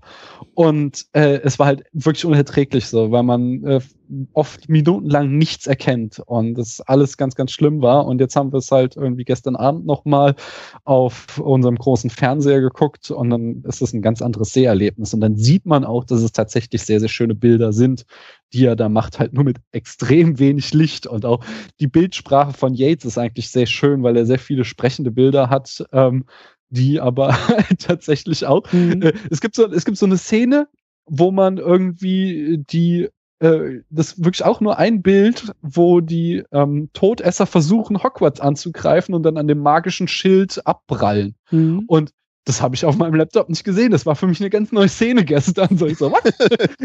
ich dachte einfach nur, das wäre so ein Establishing-Shot von Hogwarts gewesen, aber dass da was passiert, das ist mir beim ersten Mal einfach entgangen. Ja, das ist jetzt der Extended Cut mit Licht. Ja, also ich finde den Punkt nämlich auch echt spannend. Also ich muss wirklich immer, wenn ich den Film sehe, muss ich immer dabei lachen. Also nicht, weil ich so schlecht finde oder so. Ich, ich denke einfach immer so, ist das jetzt, ist das jetzt was Gutes oder nicht? Und irgendwie ist es auch so beides für mich. Einerseits finde ich es eigentlich immer toll, wenn wir auch wirklich in so einer Reihe irgendwie so einen eigenen Stil haben. Wenn das nicht einfach so by the numbers äh, durchgezogen wird, sondern wenn man sich auch sagt, okay, wir wollen, also wir, gucken erstmal so den Inhalt an, ne? was passiert im sechsten Buch in der, in der Materie. Das wird alles ein bisschen dunkler, ne? da stirbt Dumbledore am Ende. Ne? Es geht um die Vergangenheit Voldemorts, es geht um diese schrecklichen Horcrux, ne? diese, dieses furchtbar bitterböse Artefakt sind. Dazu passt ja auch dieser dunkle Stil. Also das ist ja schon nicht einfach so aus der Luft gegriffen. Gleichzeitig habe ich halt schon das Gefühl, wenn halt irgendwie selbst das Quidditch-Training irgendwie aussieht wie so ein, wie so ein super depressiver Nachmittag, so, dann denke ich so irgendwie, also, ist vielleicht jetzt ein bisschen zu viel des Guten irgendwie. Also ich ich weiß auch nicht, man, man kann natürlich dann auch nicht in der Szene plötzlich alles so kunterbunt machen, aber es, erzeugt dadurch für mich dann schon immer so eine befremdliche oder so eine gewisse Dissonanz zu den anderen Filmen der Reihe. Also der, der dritte und der sechste, das sind eben die beiden Filme, die einen sehr starken audiovisuellen Stil haben. Mhm. Und die anderen Filme haben das für meinen Geschmack nicht so in, in dieser Intensität. Und das ist dann eben genau die Frage. Kann man sagen, ja, an den Punkten, das sind ja auch so äh, Story-Hinsicht im Grunde die beiden Momente, wo es jetzt in die dunklere Richtung geht, jeweils, könnte man vielleicht sagen. Also macht das dann vielleicht Sinn oder erzeugt das insgesamt eher so einen Bruch innerhalb der Reihe? Und ich, ich kann das irgendwie beides so, so ein bisschen darin auch sehen. Also, Oder, oder wie seht ihr das? Also seid ihr, seid ihr insgesamt froh mit dem Look oder ist es wirklich zu viel an manchen Stellen? ich traue mich noch nicht viel dazu zu sagen. Ähm, mir fehlt noch so ein bisschen dieser, dieser Gesamtkontext der Reihe. Ja, also um sozusagen mhm. in Rückblende sagen zu können, ah, das macht hier hin und da, also das macht hier Sinn, das macht da Sinn, weil wir müssen ja da und dahin. Ich weiß, dass die letzten beiden, ich habe Boah, ich habe glaube ich beide sogar gesehen. Ich habe mindestens eine von gesehen und die habe ich halt auch, also visuell sehr dunkel in Erinnerung. Also viel irgendwie mhm. Dunkelheit und irgendwie Gewitter und irgendwie viel im Wald unterwegs und viel irgendwie schlechte Laune in allen Gesichtern und so sehen auch die Bilder dann aus. So. Ähm, der Film hat nee, mich aber, aber auch, auch stark an den dritten erinnert. Ähm, für mhm. mich eher, weil ich die Kameraarbeit, also wir sprechen jetzt viel über Look und Production Design und Farbgestaltung. Ich fand die Kameraarbeit, die Bewegung der Kamera fand ich auch mal wieder ein bisschen frischer. Ähm, ich kann mich da erinnern in äh, die Szene im Zug, also wie die Kamera sich durch den Zug bewegt und die Abteile und die Gespräche im Zug miteinander verbindet. Ich, ich meine, dass da, also dass sich die Kamera da viel bewegt hat und wir viel oder oft den Eindruck eines Long Takes hatten, Während ja, man auch ganz oft in den Korridoren in Hogwarts, ne, wenn Malfoy dann genau. zu dem Raum der Wünsche geht, da gibt's viele so kleine Tracking-Shots, jetzt nicht irgend so zwei Minuten Long-Take, das hätte ich natürlich toll gefunden, aber immerhin so ein paar kleine äh, Momente, wo die Kamera ein bisschen durch die Gänge geht. Und genau, ich finde halt genau, gerade auch so genau. bei Fluren passt das immer sehr schön, wenn die Kamera wirklich auch so, so eng hinter der Figur bleibt, so, weil das halt immer so ein gewisses Gefühl von Enge erzeugt. Mhm. Mag ich sehr gerne an sich schon.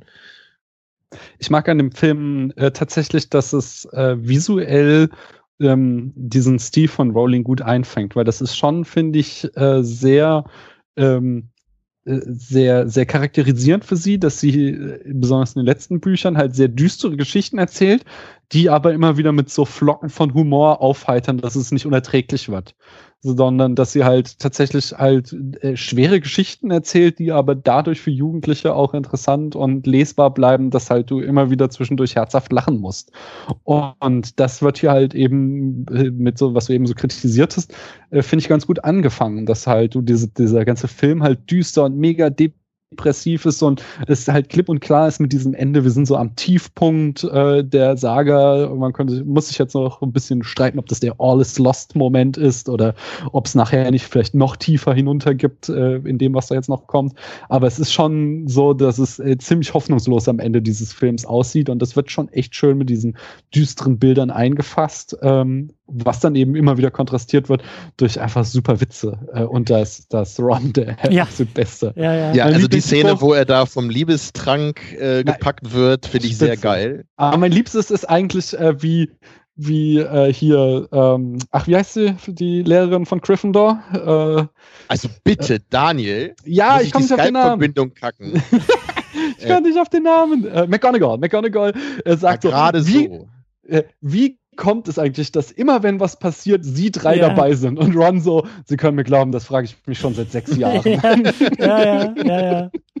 Ja. Oder halt da, wo, wo, wo sie dann bei Professor Slughorn im Büro sind und das, finde ich auch von, von Rupert Grint klasse gespielt, diesen, dass er da ja so, er, er muss es ja auch so übertrieben spielen, weil er gerade von diesem völlig starken Liebestrank da umgehauen wird und dann, dann gehen sie ja da in dieses Büro und Harry und Slughorn reden halt gerade, was sie machen müssen und im Hintergrund fällt Ron dann irgendwie so rückwärts über dieses Sofa rüber, was ich jetzt einfach sehr knuffig fand da. Ja, ich fand ihn ja als großen Quidditch-Rockstar äh, total, total klasse. Also so dieses, dieses verschmitzte Grinsen und diese, diese latente Überheblichkeit und so, das fand ich auch schon alles sehr schön. Äh, und nochmal zu, ähm, was ihr eben auch sagtet, ich finde sehr, sehr schön insgesamt, wie, wie die Kamera die Geschichte von ähm, Malfoy erzählt, weil wir ja äh, vom, die, also die, Malfoy hat unglaublich wenig Dialog in diesem Film er redet echt wenig darüber, was er macht, sondern das kriegen wir alles nur in Bildern eigentlich erzählt und nicht alles, aber sehr, sehr viel davon. Und zwar oft eben, dass wir solche Kamerafahrten oder Schwenks haben von einer Szene in die nächste und dazwischen mhm. sehen wir ein Bild wieder, wie Malfoy in irgendeiner Ecke steht und irgendwas grübelnd macht oder so.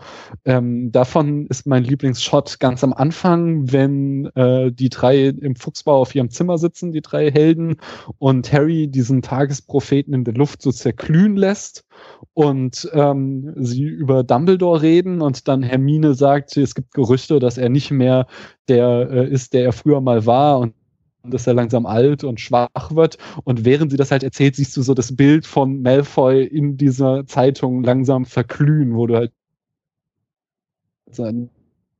was, welche Gefahr auf Dumbledore lauert. Hat mir sehr, sehr gut gefallen. Du wolltest auch noch eine Lanze für Hermine brechen, oder?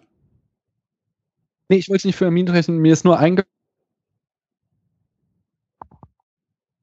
über die Studio-Einmischung in die Kameraarbeit geredet haben, dass da äh, es noch äh, genau eine Anekdote zu diesem Film gibt. Und zwar Emma Watson wollte eigentlich aussteigen vor diesem Film. und da ist nämlich die offizielle ja, genau. Sie hatte eigentlich keine Lust mehr auf das Franchise. Und die offizielle Studioerzählung ist hier halt, ähm, dass sie es aber nicht ertragen hätte, eine andere Schauspielerin, die Hermine spielen, zu sehen und dann doch weitergemacht haben. Und das habe ich dann auch mal so interpretiert als, okay, da ist sehr viel Geld im Hintergrund geflossen, damit sie ah, noch weitermacht. Ja. Also da hätte ich eigentlich gedacht, dass sie von Anfang an schon in irgendwelchen Knebelverträgen stecken, dass also die, der Ausweg ist nur lebenslange Haft, wenn du nicht mindestens bis Film 7 dabei bleibst. So. ja, es kann ja sein, dass sie da vielleicht irgendeinen Fehler gemacht haben und es am Anfang noch nicht wussten und sie für fünf, Vertrag, äh, für fünf Filme unter Vertrag gestellt haben und sie dann dachte so, ah, jetzt ist aber auch mal gut, kein Bock mehr. Und sie dann, ah, hier, hm, Hermine, äh, du willst doch bestimmt nicht, dass eine andere Schauspielerin dein, äh, deine Rolle spielt, nochmal den Scheck über die 100 Millionen ihr zuschieben oder so. Oder, ich meine, das ist jetzt wirklich wilde Spekulation, aber vielleicht haben sie jetzt, ich weiß nicht, wie alt sie jetzt bei dem Film waren, aber vielleicht war das so als Kind, machst die Verträge mit den Eltern und jetzt machst du die Verträge mit den äh, jungen Erwachsenen direkt und vielleicht war Emma Watson klug genug zu sagen, so, hm, wie könnte man denn vielleicht noch ein bisschen mehr, so, so ein paar Nullen vielleicht, noch vor dem Komma mehr? Genau, ja, schön. vielleicht kriege ich dann noch eine Null da hinten dran an meine Gage. ja, genau. also mit meinen Eltern könnt ihr ja diese billigen Verträge machen, aber ich bin mir selber schon ein bisschen mehr wert. Wer hm. weiß. Tja. Wir haben schon viel geredet, aber ich habe das Gefühl, wir haben noch gar nicht über den Film geredet. Ähm, wo fangen wir am besten an? Wir haben schon ein bisschen über die Inszenierung, über die Gestaltung, über das, was wir gesehen haben, gesprochen. Ähm, wir müssen, wir wollen aber natürlich auch über die Inhalte sprechen und vor allen Dingen über die wunderschöne Pubertät und über all das, was in diesem Film ja eigentlich hätte rausgeschmissen werden können, weil es geht ja viel mehr um den blöden Tom Riddle und gar nicht so sehr wie pubertierende Menschen sich küssen und ihre Gefühle so, voneinander entdecken. Also da möchte ich mich jetzt ganz energisch in das Gespräch einklinken, weil der Punkt ist mir eigentlich mit am wichtigsten. So, ich möchte das jetzt erstmal kurz ausführen. Also ich bin mir natürlich bewusst, dass, und das ist ja auch gut so, dass jeder so seine persönlichen Präferenzen hat, was so die einzelnen Aspekte der Harry Potter-Reihe angeht. Und das Schöne dieser ganzen Saga ist ja auch, dass es da eben viele Sachen gibt. Manche, wie ich, gucken halt eher so auf die ganze Geschichte und wollen halt wirklich eher so die Inhalte haben. Manche, ähm, also gut, die Welt finde ich natürlich auch toll, aber manche wollen vielleicht auch wirklich dieses Coming-of-Age-Element oder schätzen das sehr. Mhm. Das ist bei mir ganz persönlich einfach nie so der Fall gewesen. Das hat mich damals nicht interessiert, als ich selber zwölf war und das hat mich heute auch nicht interessiert. Das hat mich einfach nie interessiert bei Filmen generell. Äh, deswegen ist es mir einfach auch nicht sonderlich wichtig. Das möchte ich schon mal klarstellen. Also, Aber ich finde wir halten dennoch, fest, knutschende Menschen sind für dich gar nicht so wichtig.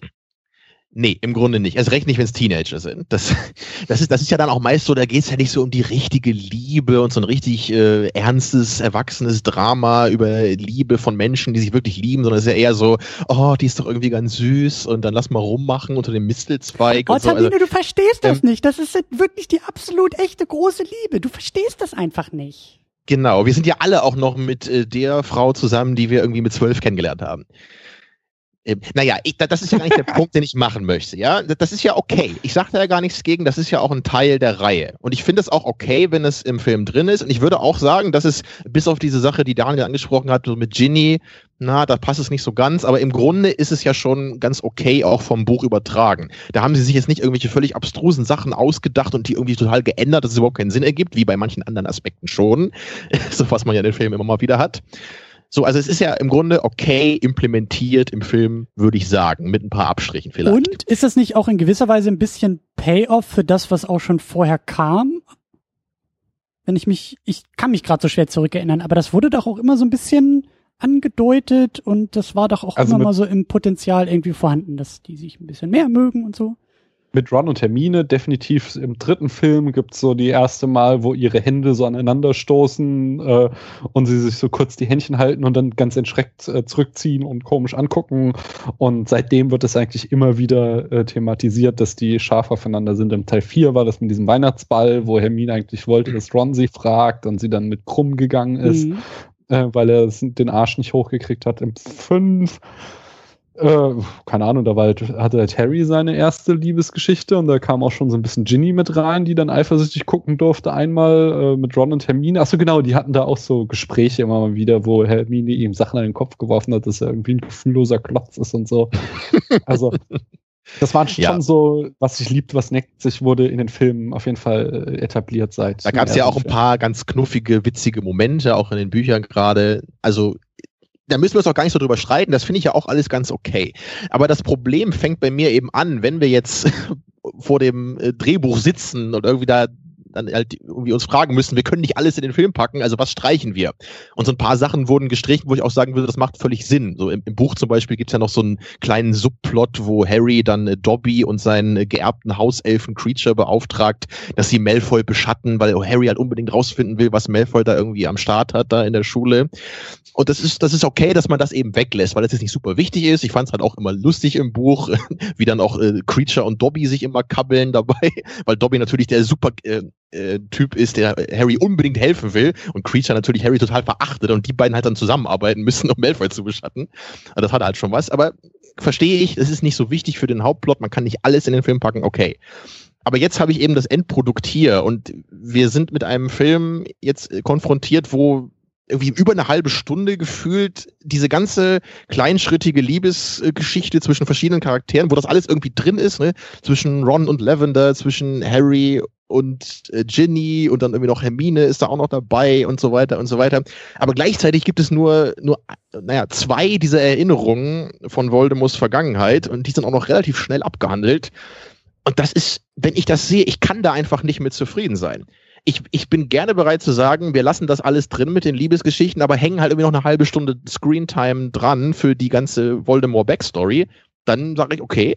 Aber wenn wir sagen, wir machen einen 2 Stunden 20 Film, dann kann ich einfach nicht damit zufrieden sein, wenn man den, um es nochmal wirklich zu betonen, denn für meinen Geschmack den Kernaspekt dieses Buches innerhalb der ganzen Saga, nämlich die Vergangenheit von Voldemort, die Etablierung seiner Figur und das ist auch wirklich super wichtig für das Finale der ganzen Saga. Das kann man nicht einfach weglassen und dafür dieses ganze, auch wenn es vielleicht ganz knuffig ist, für manche Liebesgedöns drin lassen. Also könnt ihr mir da ernsthaft widersprechen? Ähm, bevor wir das tun, möchte ich erstmal versuchen, bei Daniel abzuklopfen, also weil das Thema Voldemort ist für mich der nächste Sprung, das nächste Thema. Ähm, lass uns vielleicht erstmal noch versuchen, bei der Pubertät zu bleiben. Ähm, weil Daniel, siehst du das ähnlich? Hast du ähnliche Präferenzen in der Geschichte? Weil sonst können wir da auch schon schnell zu, zu Voldemort irgendwie weiterspringen. Wenn es jetzt erstmal sozusagen bei dem Thema Pubertät für sich nicht weiteren Einspruch oder so gibt.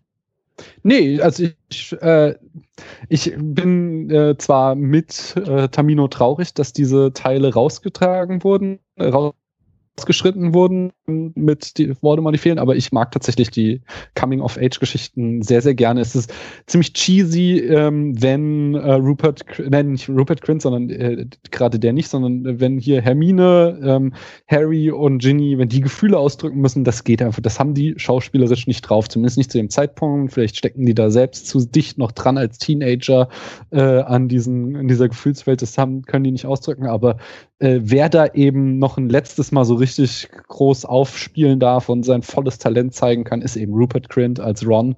Ja. Und das macht er großartig. Und ähm, das natürlich finde ich auch mit Termino. Eigentlich wäre die Voldemort-Geschichte äh, wichtiger gewesen und vielleicht hätte man sogar noch ähm, hier Snape mehr Screentime geben müssen, denn eigentlich ist es ja sein Film. Das habe ich vorhin so in der Zusammenfassung mal andeuten wollen. Äh, der Film heißt halt Unter Halbblutprinz, weil es eigentlich hier um die Geschichte von Snape und Harry geht in diesem Buch, neben der Backstory von Voldemort. Und äh, Snape wird im Film quasi auf drei Szenen oder so zusammengeschnitten. Das heißt, der, dass der Film unter Halbblutprinz heißt, ist eigentlich total albern. Ähm, aber äh, dieses, diese ganze, ähm, wer liebt wen und was wird daraus, ist ja auch wiederum ein Bild ab für eben das große Finale in Film 8 dann, wenn dann am Ende äh, Ron und Hermine sich kriegen. Und dafür ist hier dieser äh, emotionale Auf und Ab finde ich schon. Es, ist, es macht einfach Spaß, es ist einfach schön. Und ich, ich, ich sehe einfach Rupert Grint unheimlich gerne und eben auch Daniel Radcliffe, wenn er mal humorvoll, humorvolle Szenen hat. So diese Szene, wo äh, er da mit Hermine in der Bibliothek ist und sie ihm erzählt, dass ähm, äh, Romilda Wayne auf ihn steht und er so, echt, wer die? Oh, aber sie steht doch nur auf dich, weil du der Auserwählte bist. So, hey, ich bin der Auserwählte. Das, ist, das ja, sind ja. einfach Momente, wo ich auch lachen muss, die einfach wirklich, wirklich schön sind. Und äh, das haben sie in dem, in dem Film gut gemacht. Sie haben tatsächlich dem zu viel Zeit eingeräumt, aber jede dieser Szenen äh, sehe ich, wenn ich sie gucke, so gern, dass ich es dann auch irgendwie nicht bereue, dass sie drinnen sind. Ja, für mich ist eben auch das Schöne, weil es um die Charaktere dabei geht, um die Figuren. Also mhm. ich habe ja auch schon die letzten Male gesagt, so die eigentliche Welt drumherum und bis heute ist das mit diesen Zauberstäben und Zaubersprüchen immer noch nicht so mein Fall, aber wenn da diese dieses Heldentrio sich untereinander und nebeneinander und wer jetzt mit wem und man ist eifersüchtig und man ist irgendwie, das finde ich, das finde ich spannend, das finde ich klasse, das finde ich toll und auch wie wie du gerade gesagt hast, so diese diese zitierte Szene äh, oder ähm, also hier merke ich auch langsam so ein Payoff, was die für mich, was was die Figuren eben auch angeht. So äh, hatte die auch schon gesagt, äh, Ron, der da auch so ein bisschen äh, punkten darf, aber auch die beiden, als sie glaube ich Hermine irgendwie ins Wort fallen, weil Hermine wieder ihren Standardsatz von wegen irgendwie, ich habe rausgefunden in der Bibliothek das und die beiden Jungs fallen ihr beim Stichwort Bibliothek ins Wort und so. Da das das ist mein, dafür gucke ich diese Filme für solche Momente und dementsprechend ist das schon ganz gut und sinnvoll und passend, wenn auch dieser Aspekt dieser pubertierenden Liebesbeziehung da so mit reinkommt und äh, da viel passiert. Und ich fand es auch einfach total süß, das Ganze. Also da macht dann auch dieses Zaubersetting total viel Sinn äh, mit diesen Love Potions und und äh, wie die dann auf einmal so die Dating-Welt vielleicht noch irgendwie beeinflussen können. Und und äh, das fand ich, das das hat, also deswegen wollte ich das auch nochmal klarstellen. Das hat für mich ohne es in Relation zu anderen Plot-Elementen zu setzen, halt gut funktioniert und mm. mir Spaß gemacht. Ähm, ich habe den Background mit den Büchern nicht, deswegen habe ich halt dieses aufwiegende, diesen aufwiegenden Vergleich einfach nicht, weil also ich weiß nicht, was im Buch irgendwie noch mehr drin ist, mhm. was hier rausgeschnitten wurde oder eben irgendwie nicht so zum Tragen kommt. Deswegen für sich genommen und da sind wir uns glaube ich auch relativ einig, selbst du Termino, das klang mir so an, du hast auch sozusagen absolut gesehen kein Problem damit, aber in Relation zu den anderen Plugpunkten kommen dann eher die Probleme, dass du auch das Gefühl hast, es ist zu stark bewertet, es ist zu wichtig gemacht und andere Dinge gehen dabei verloren.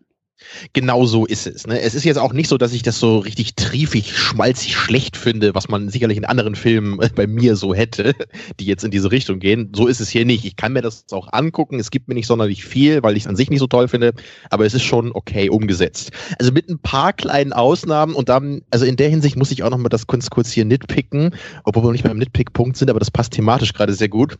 Weil, also ich glaube, der, der allerdümmste Moment der gesamten Reihe ich glaube, ich kann das wirklich so sagen. Das ist, glaube ich, noch, noch dümmer als alles, was in Film 4 passiert. Also das ist, das ist halt in dem Moment, als, als Harry zum ersten Mal in Dumbledores Büro kommt und sie sich so diese, diese, diese Erinnerung angucken wollen, dann, ne, von, von dem jungen Voldemort. Also um das nochmal klarzustellen, es geht gerade darum, äh, die rauszufinden, wer Voldemort ist. Ja, es geht halt irgendwie so um das Schicksal der gesamten Zaubererwelt und so Harry als Auserwählter, der irgendwann Voldemort umbringen muss oder er ihn, also so so dead serious. Und was sagt Dumbledore als erstes, als Harry ins Büro kommt? Na, Harry, also du und Hermine, also ja, ja ihr beide habt ihr also das das geht so überhaupt nicht für meinen Geschmack. Das ist also überhaupt, dass diese Figur das sagt, ist halt schon total dämlich. Sagt sie das nur im Film oder sagt sie es auch im Ja, ja, das ist im Buch nie. Also da macht Dumbledore nicht so komische Kommentare. Und aber er wirklich im, im Kontext dieser Szene dann auch noch. Weil es geht halt wirklich gerade um, um das Schicksal der Zaubererwelt eigentlich. Und, und so fängt Dumbledore an. Also da, da komme ich überhaupt nicht mit klar. Da kommen wir aber jetzt eigentlich ganz schön zu dem nächsten Punkt von Christian, eben zu der Heldenreise, weil da kann ich wieder mit meinem äh, Buchwissen wie Hermine auftrumpfen. Ähm, denn ja, äh, das, das haben sie reingenommen. Hast du da in der Bibliothek was nachgeschlagen, ja? So in etwa. Ich habe da in der Bibliothek mal was nachgeschlagen. Nee, das haben sie reingenommen, äh, um zwei, äh, eine weitere, also insgesamt in diesem Film zwei Stationen der Heldenreise abzuhaken.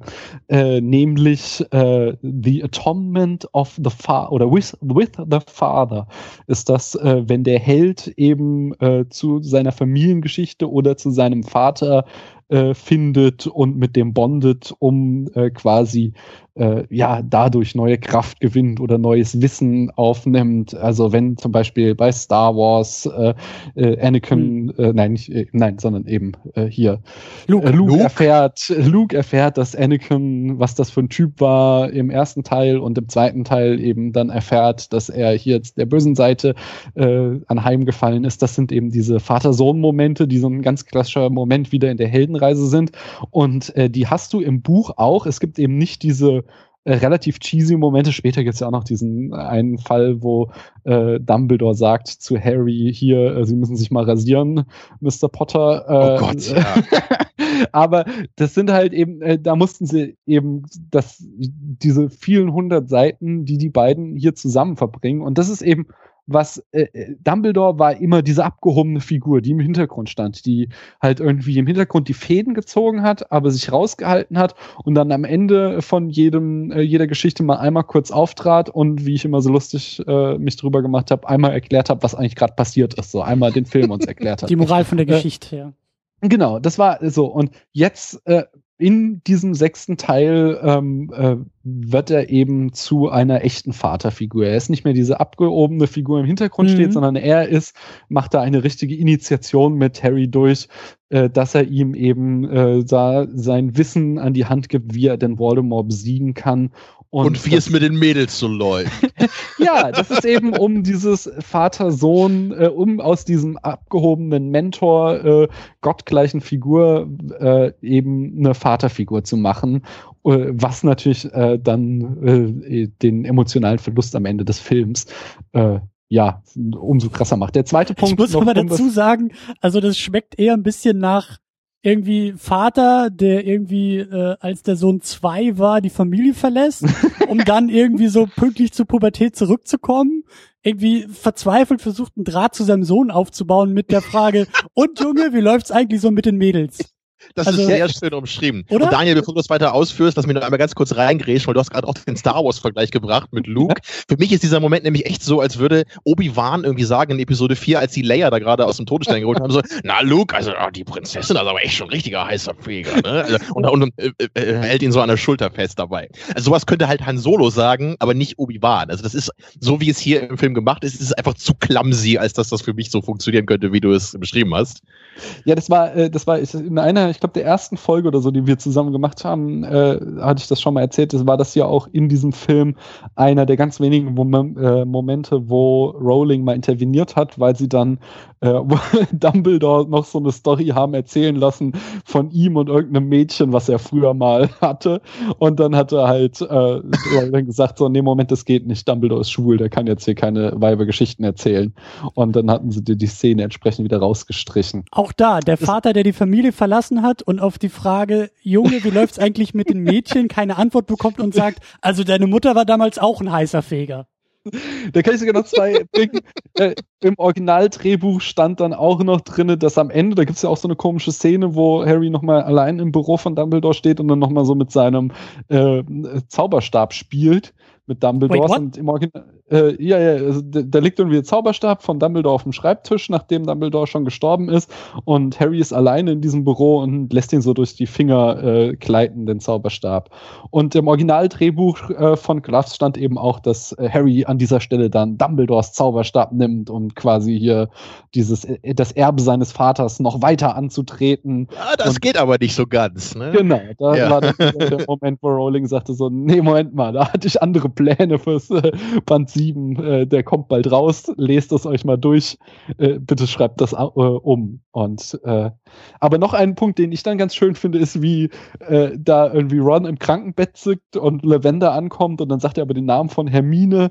Und äh, äh, und, und Lavender läuft so äh, weinend weg und dann Dumbledore da steht so, ach ja, noch einmal den schönen Schmerz der Liebe spüren oder irgend so ein Spruch. ich fand das eh etwas befremdlich in dieser Szene, dass die halt so voll ihren Teenie-Kram abziehen, während halt so vier Lehrer irgendwie zwei Meter entfernt vom Bett stehen. Aber na gut, wenn man da keine Hemmungen hat. Äh. Aber da muss ich auch sagen, Michael Gammon, der spielt den Dumbledore so lustig hier. Der muss doch echt mal sagen, du hast ja hier ihn immer kritisiert und meinst, der erste Dumbledore ist so viel besser. Ich finde ihn so brillant brillant und er zeigt halt in diesem Film einfach genau die richtige Misch, also er hat ein paar cheesy Lines, aber er hat eben genau diese richtige Mischung aus. Wir haben diesen mächtigen, weisen Zauberer, der aber auch hochgradig albern ist, wie er da am Anfang vom Klo kommt, so, oh, ein, äh, ein Strickheft, darf ich das mitnehmen? Und so. Das sind einfach so viele kleine, schrullige Momente, die diesen Charakter echt toll machen. Also ich gebe dir ein bisschen recht, im vierten Film geht er halt echt überhaupt nicht, ne? Ja. wo er da so richtig aggro ist und an Harry da irgendwie rumfuchtelt, das geht gar nicht, also 0%. Hier ist es äh, in vielen Momenten ganz okay, gerade in der zweiten Hälfte hat er mir deutlich besser gefallen, aber es gibt immer noch zwischendurch ähm, einfach so viele Szenen mit ihm, wo ich mir einfach diese Wärme wünsche, die er im Buch immer hat. Dieses liebevolle und das habe ich hier einfach fast nie. So in ein paar Momenten ist das ein bisschen da, aber meistens ähm, ist das irgendwie eher so wie so eine Zweckbeziehung, finde ich immer hier, wie das rüberkommt. Nee, finde ich gar nicht. Ich finde, hier ist es tatsächlich, äh, kommt er tatsächlich als der Vater, der da das Erbe an seinen Sohn weitergibt. Ich wollte noch einmal kurz, das können wir auch kurz abhandeln, ähm, äh, noch nachtragen zu dem ganzen Liebeskram. Das ist eben auch ein äh, wichtiger Punkt in der Heldenreise, The Meeting of the Goddess. Und da haben wir eben jetzt äh, äh, dass Harry die Goddess, äh, die, die, ja, die Frau seiner Träume trifft und das ist Die ihm die Schuhe bindet. oh, ja, keine Ahnung, was sie sich dabei gedacht haben. Aber Christian, du wolltest noch mehr zur Heldenreise und zur großen Geschichte reden. Äh, ja, ich, ich will es zumindest versuchen. Also das ist ja eigentlich auch das große Thema jetzt äh, in Richtung Tom Riddle, oder nicht? Also wir hm. haben jetzt ähm, Oh, wann, war das, war das im vierten, wo Voldy das erste Mal so richtig aufgetaucht ist? Also ja, der genau. Erzfeind, der Bösewicht, der etabliert ist und der jetzt hier in dem Film, und ihr sagt im Buch ja eben noch mehr, ähm, emotional und inhaltlich auch noch unterfüttert wird. Also hier wird aus dem super duper bösen, äh, ja, was wird denn da eigentlich draus gemacht? Oder was wird da versucht? Es wird versucht, das Böse ein bisschen zu erklären also das ist ein ganz wichtiger Punkt, der halt, wie gesagt, im Film leider fast überhaupt nicht zur Geltung kommt. Und es hat eben vor allem mit diesen Horcruxen zu tun. Also wenn man es ganz platt runterbrechen will, ist ja einfach auch so diese Frage am Ende des Films so, wie findet Harry jetzt eigentlich diese Horcruxe? Weil das ist ja essentiell, um Voldemort letztendlich bekämpfen zu können. Und in einer Szene, wo sie dann ja diese Slughorn-Erinnerungen durchgehen, da äh, sagt ja Dumbledore, glaube ich, auch wirklich so, ja, äh, this could be anything. So, also die Horcruxe. Das könnte irgendwie auch ein alter Gummistiefel sein. Also diese, so. diese, diese Horcruxe sind doch erstmal diese sieben Gegenstände, in die sich. Sechs. Sechs? Vermeintlich okay. Sex. Okay, sechs. Ich wollte gerade sagen. das gibt's ja. Auf jeden Fall diese also, Gegenstände. Übrigens, Christian, ich muss mal kurz sagen, ich finde ja? das so schön, wie ich halt mit Daniel immer so diese wissenden Bemerkungen machen kann, wie wir halt immer so, so, zwischen den Zeilen, nämlich mit unserem Wissen hier gegenseitig kokettieren können, weil wir wissen, du hast halt keine Ahnung, was wir gerade meinen. Ja, deswegen müssen wir das manchmal noch. Sieben Horcruxe, vermeintlich sechs. Für die, für die ganz so doofen im Raum, nämlich mich noch mal ein bisschen langsamer und ich äh, brauche da ja ein bisschen mehr Erklärung, ein bisschen mehr Kontext. Also, wir haben jetzt diese wie viele auch immer, aber diese Gegenstände und in diesen Gegenständen hat Tom Riddle ein Teil oder Voldemort ein Teil seiner Seele verankert, also jetzt seine Seele da genau. irgendwie so aufgeteilt und reingestopft und das, das macht Tamino ihn unbesiegbar oder oder wie? Tamino soll mal da die Lore erklären, der kann das glaube ich ganz gut, was dahinter steckt. Also Erklär um mal, alle, wie ein Horcrux funktioniert und was das mit äh, was das mit Voldy macht, bitte. Also, oh, warte, ganz so kurz, ganz kurz. Ich möchte das nämlich erstmal machen. Ja. Okay. Und dann darf Tamino das richtig machen. Denn für mich, als jemanden, der jetzt nur diese Filme guckt, der diese Bücher nicht kennt und der sich, sagen wir mal, neu auch damit so ein bisschen auseinandersetzt. Ja, ich, ich, äh, für mich ist das nicht Kindheit und Pubertät und so. Ich komme da ja von außen rein. Und ich denk mir jetzt, mh, aha, also das gleiche Problem, was George Lucas mit seinen Star Wars gemacht hat. Wir müssen jetzt erstmal den Bösewichten total erklären und der ist ja eigentlich eine ganz tragische Figur. Und bei den Prequels, bei den Star Wars Prequels ist das voll nach hinten losgegangen, weil äh, braucht halt keiner. Ja, also und da frage ich mich auch, warum muss Voldy jetzt erklärt werden? Was, was muss das überhaupt sein? Äh, zieht das jetzt nicht diese ganze Geschichte nur noch mal ein bisschen weiter in die Länge? Und dann brauchen wir auch noch so sechs oder sieben MacGuffins, die halt irgendwie jetzt gefunden werden müssen, damit Voldemort besiegt werden kann. Also, ich weiß, ich mache mir vielleicht jetzt nicht ganz so viele Freunde in Sachen Harry Potter, aber ganz ehrlich, was soll das? Also die Frage ist ehrlich gesagt relativ einfach zu klären für dich. Oder also wenn du jetzt an Anakin Skywalker denkst, dann hat man natürlich immer gleich die schrecklichen Prequels im Kopf, aber denk vielleicht eher an Darth Vader. Also das, was eben später aus ihm wird und denk an die alten Filme. Da würde ich ja auch sagen, und du vermutlich auch, Hm, denke ich okay. mal, dass es halt schon schön war, dass aus dem äh, Villain in Episode 4, der einfach nur dieser coole Typ im schwarzen Anzug war, halt noch ein bisschen mehr wurde im Laufe der Zeit. Dazu muss man, genau wie du richtig gesagt hast, nicht unbedingt erfahren, was er irgendwie gemacht hat, als er fünf war. so, aber es ist schon nett, wenn da ein bisschen was ist. Und ich würde das eher äh, so sagen bei den Horcruxen. Dass man, also äh, erstmal geht es ja auch nur darum, die Horcruxe sind ja erstmal jetzt auch nicht die super Backstory, sondern einfach nur so, okay, da ist jetzt Voldemort, er ist eben dieser semi-unsterbliche Typ durch diese Horcruxe und um ihn eben besiegen zu können, müssen wir diese MacGuffins jetzt äh, kaputt machen also im Grunde finde ich das jetzt nicht so, eine, so ein lästiger Plot, so, oh, jetzt müssen wir da einen nach dem anderen umbringen und ich kann eigentlich nur äh, darauf warten, bis das endlich mal vorbei ist, damit wir dann endlich mal gegen Voldemort kämpfen. Mir macht das schon Spaß, diese, diese Suche danach und das, was man ja da auch im siebten Buch und in den Filmen dann sieht, auch diese Verzweiflung irgendwann bei Harry, weil er einfach nicht weiß, wo die sind und wie er die finden kann. Also das hat schon was für mich, das gibt ein bisschen was her. Okay.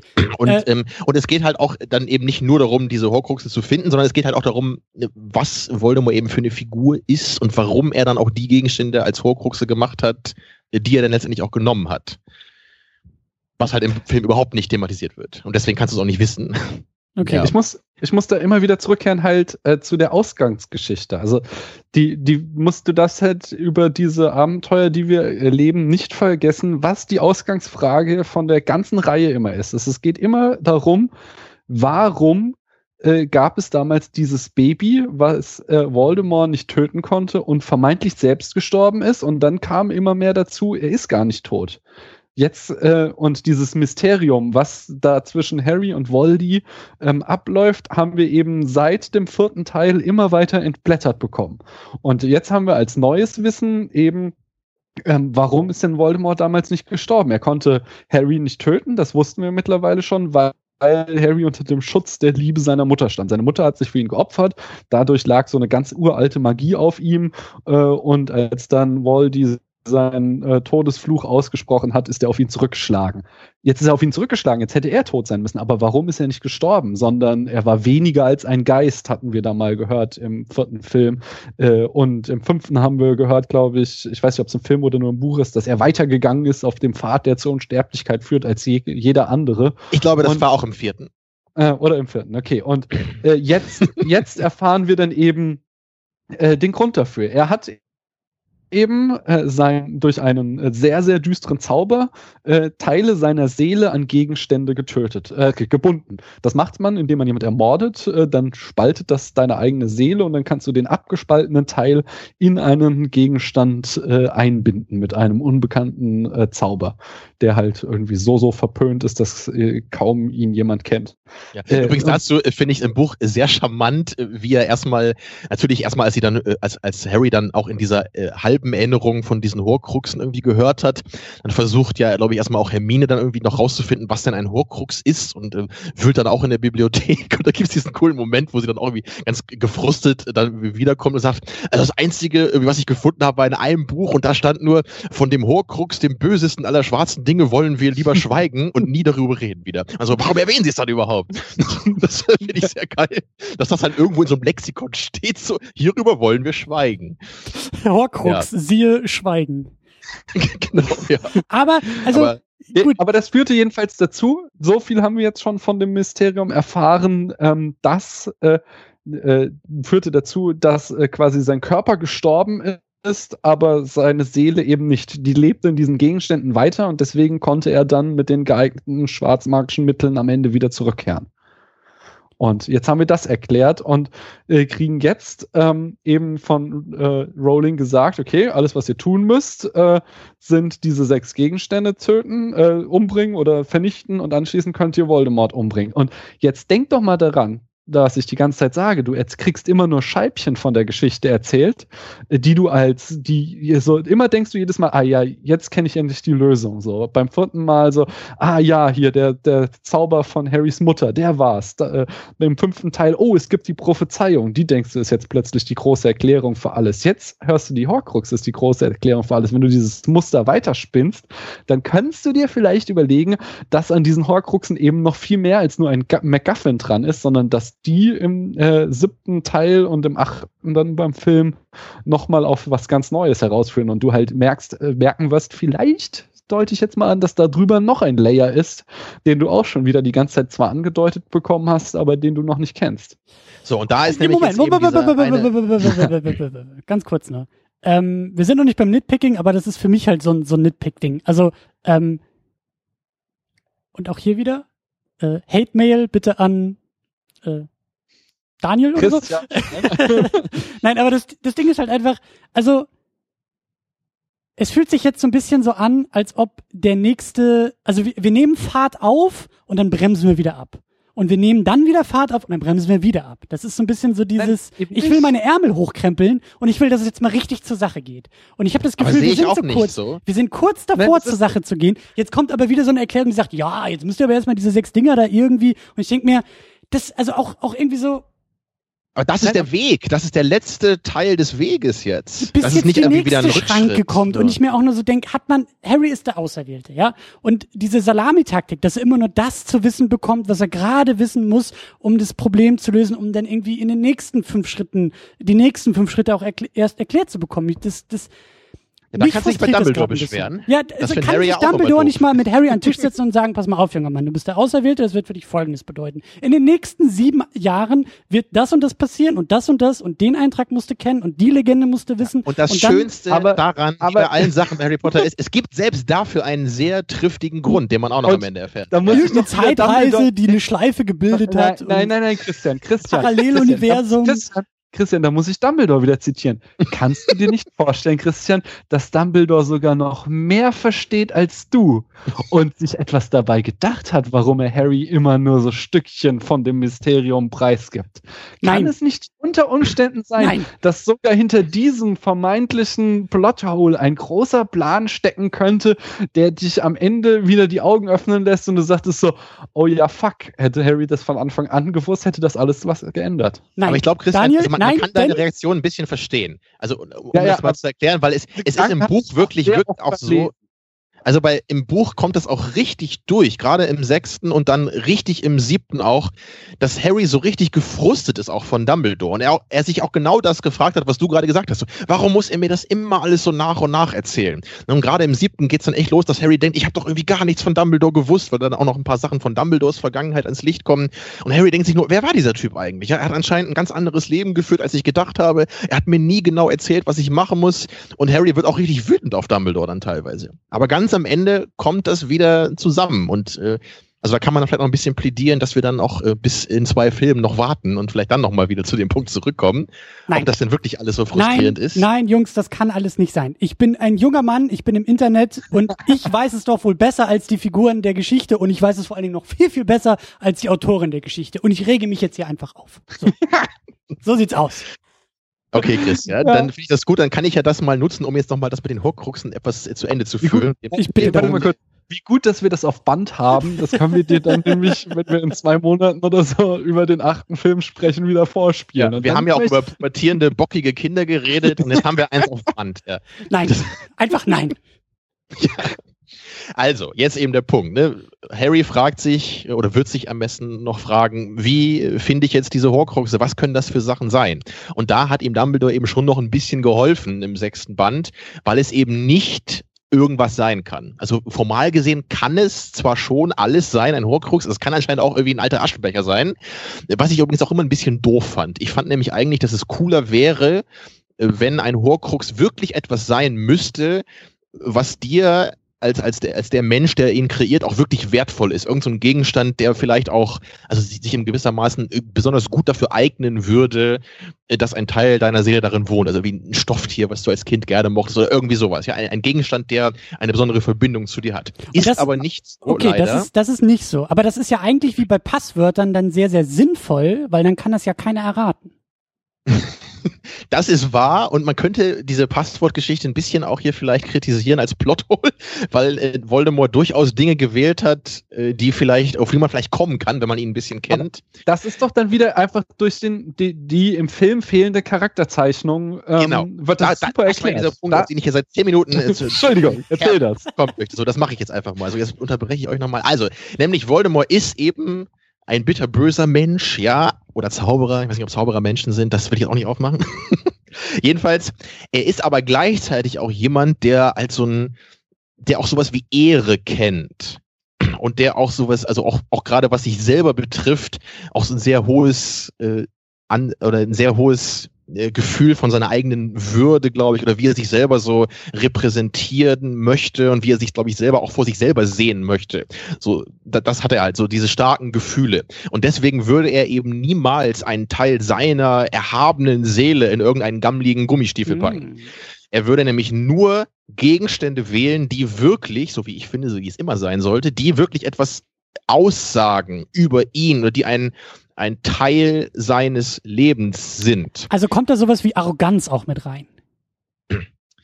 Es, es ist so. Es ist, es ist auch seine typ Überheblichkeit. Ja, er genau. denkt auch, niemand würde das, oder niemand weiß, wie ich früher war. Niemand kennt meine Vergangenheit. Niemand kennt mich, weil ich natürlich auch nie Freunde hatte. Sowas kenne ich gar nicht. Ich kann niemanden lieben. Keiner würde jemals rausfinden, in welche Objekte ich das gepackt habe. Er wusste ja nicht mal, dass überhaupt jemand weiß, dass er Horcruxe erschaffen hat. Ne? Und mhm. das eben kommt dann in diesen Erinnerungen durch. Und das, und, und äh, man sieht ihn gleichzeitig eben, wie er als junger Mann bei diesem Borgen und Burks gearbeitet hat. Vielleicht erinnerst du dich noch, Christian, was das war? Das war nämlich dieser dunkle Laden in der Winkelgasse, wo dieses Verschwindekabinett steht. Und da hat Voldemort nämlich als äh, als er mit Hogwarts fertig war, gearbeitet für eine gewisse Zeit. Obwohl er ja natürlich äh, vorher als der große äh, Kandidat auf den Zaubereiministerposten und so weiter galt, weil er ja auch so ein aufstrebender Schüler war. Aber nee, dann nach Hogwarts hat er sich eben zurückgezogen in diese komische dunkle Gasse und hat in diesem gammeligen Laden gearbeitet, weil er das nämlich nutzen wollte, um an besondere magische Objekte zu kommen. Mhm. Und das ist halt eine Erinnerung, die wir sonst im Buch eben sehen, wo man das, äh, wo man halt sieht, wie er mit so einer älteren Dame da versucht, eher einen besonderen Gegenstand abzuluxen, nämlich den, äh, den Becher von Helga Hufflepuff, glaube ich, ne? War das? Mhm. Und irgend so ein Amulett gibt's noch äh, später. Also es gibt halt so ein paar edle Gegenstände, die halt sehr dafür in Frage kommen, dass da ein Horcrux drin ist. Ja, und das ist halt super wichtig zu wissen, natürlich, damit man eben jetzt weiß, okay, Harry fängt nicht einfach irgendwo an, hinter dem nächsten Baum jetzt zu suchen, oh, ist hier ein Horcrux irgendwie unter dem Laubhaufen, sondern er weiß schon mal so ein bisschen, wo er ungefähr gucken muss. So, das halt einfach rausgelassen so. Und es endet halt echt so in dieser Erklärung mit, ja, damit sagt, das könnte alles sein. Hm. Ja, dann mal viel Spaß. Harry. Also das ist eben ein wichtiger Aspekt, den man wirklich in dieser Erinnerung eben lernt im Buch und halt wirklich äh, essentiell einfach zum Verständnis des weiteren Plots. Ich finde, ich möchte noch ergänzen, ähm, dass halt äh, äh, Voldy auch ein Typ mit ganz großen Komplexen ist. Und zwar es kommt da auch, was wir auch hier immer wieder hatten, dass es ja so sehr viele, sehr merkwürdige Parallelen gibt zwischen Harry und Voldy. Ähm, und, und, jetzt erfahren wir halt zum Beispiel, dass beide Waisen sind. Ähm, das äh, im Film erfahren wir es nicht, aber im Buch eben, dass genau wie bei Harry Voldys Mutter, ähm, äh, beziehungsweise nee, äh, bei Harry ist sogar noch adliger quasi, sondern bei Voldy war es so, dass die Mutter eine Hexe, aber der Vater ein Muggel war ähm, und er eben so, äh, ja, gar nicht so sehr äh, das reine Blut in sich hat, wie er das gerne möchte. Er ist andererseits natürlich der letzte Nachkomme Slytherins, wie wir im zweiten Film gelernt aber beide haben. Beide sind Halbblüter, das schon, ja. Genau, er hat, er hat so, so beide Stränge in sich und aber er verleugnet halt diesen, mhm. ähm, äh, diesen Muggelteil und diesen, dass er auch als Kind nie Liebe erfahren hat, diesen Teil verleugnet er total und äh, äh, äh, kapriziert sich da die ganze Zeit voll auf diese ähm, reine Blut und ich bin was Besonderes und äh, deswegen muss meine Seele da auch in irgendwelchen besonderen Gegenständen äh, stecken. Ja. Übrigens da, in dem Punkt kann man auch an gewisse schwarzhaarige, bärtige Leute denken, die auch so blonde Typen so richtig gelobt haben, nur so als kleiner Einschub, also die Parallele ist sicherlich nicht zufällig, denke ich. Was, klar glaubst du? ja. Äh, da lehne ich mich mal ganz weit aus dem Fenster.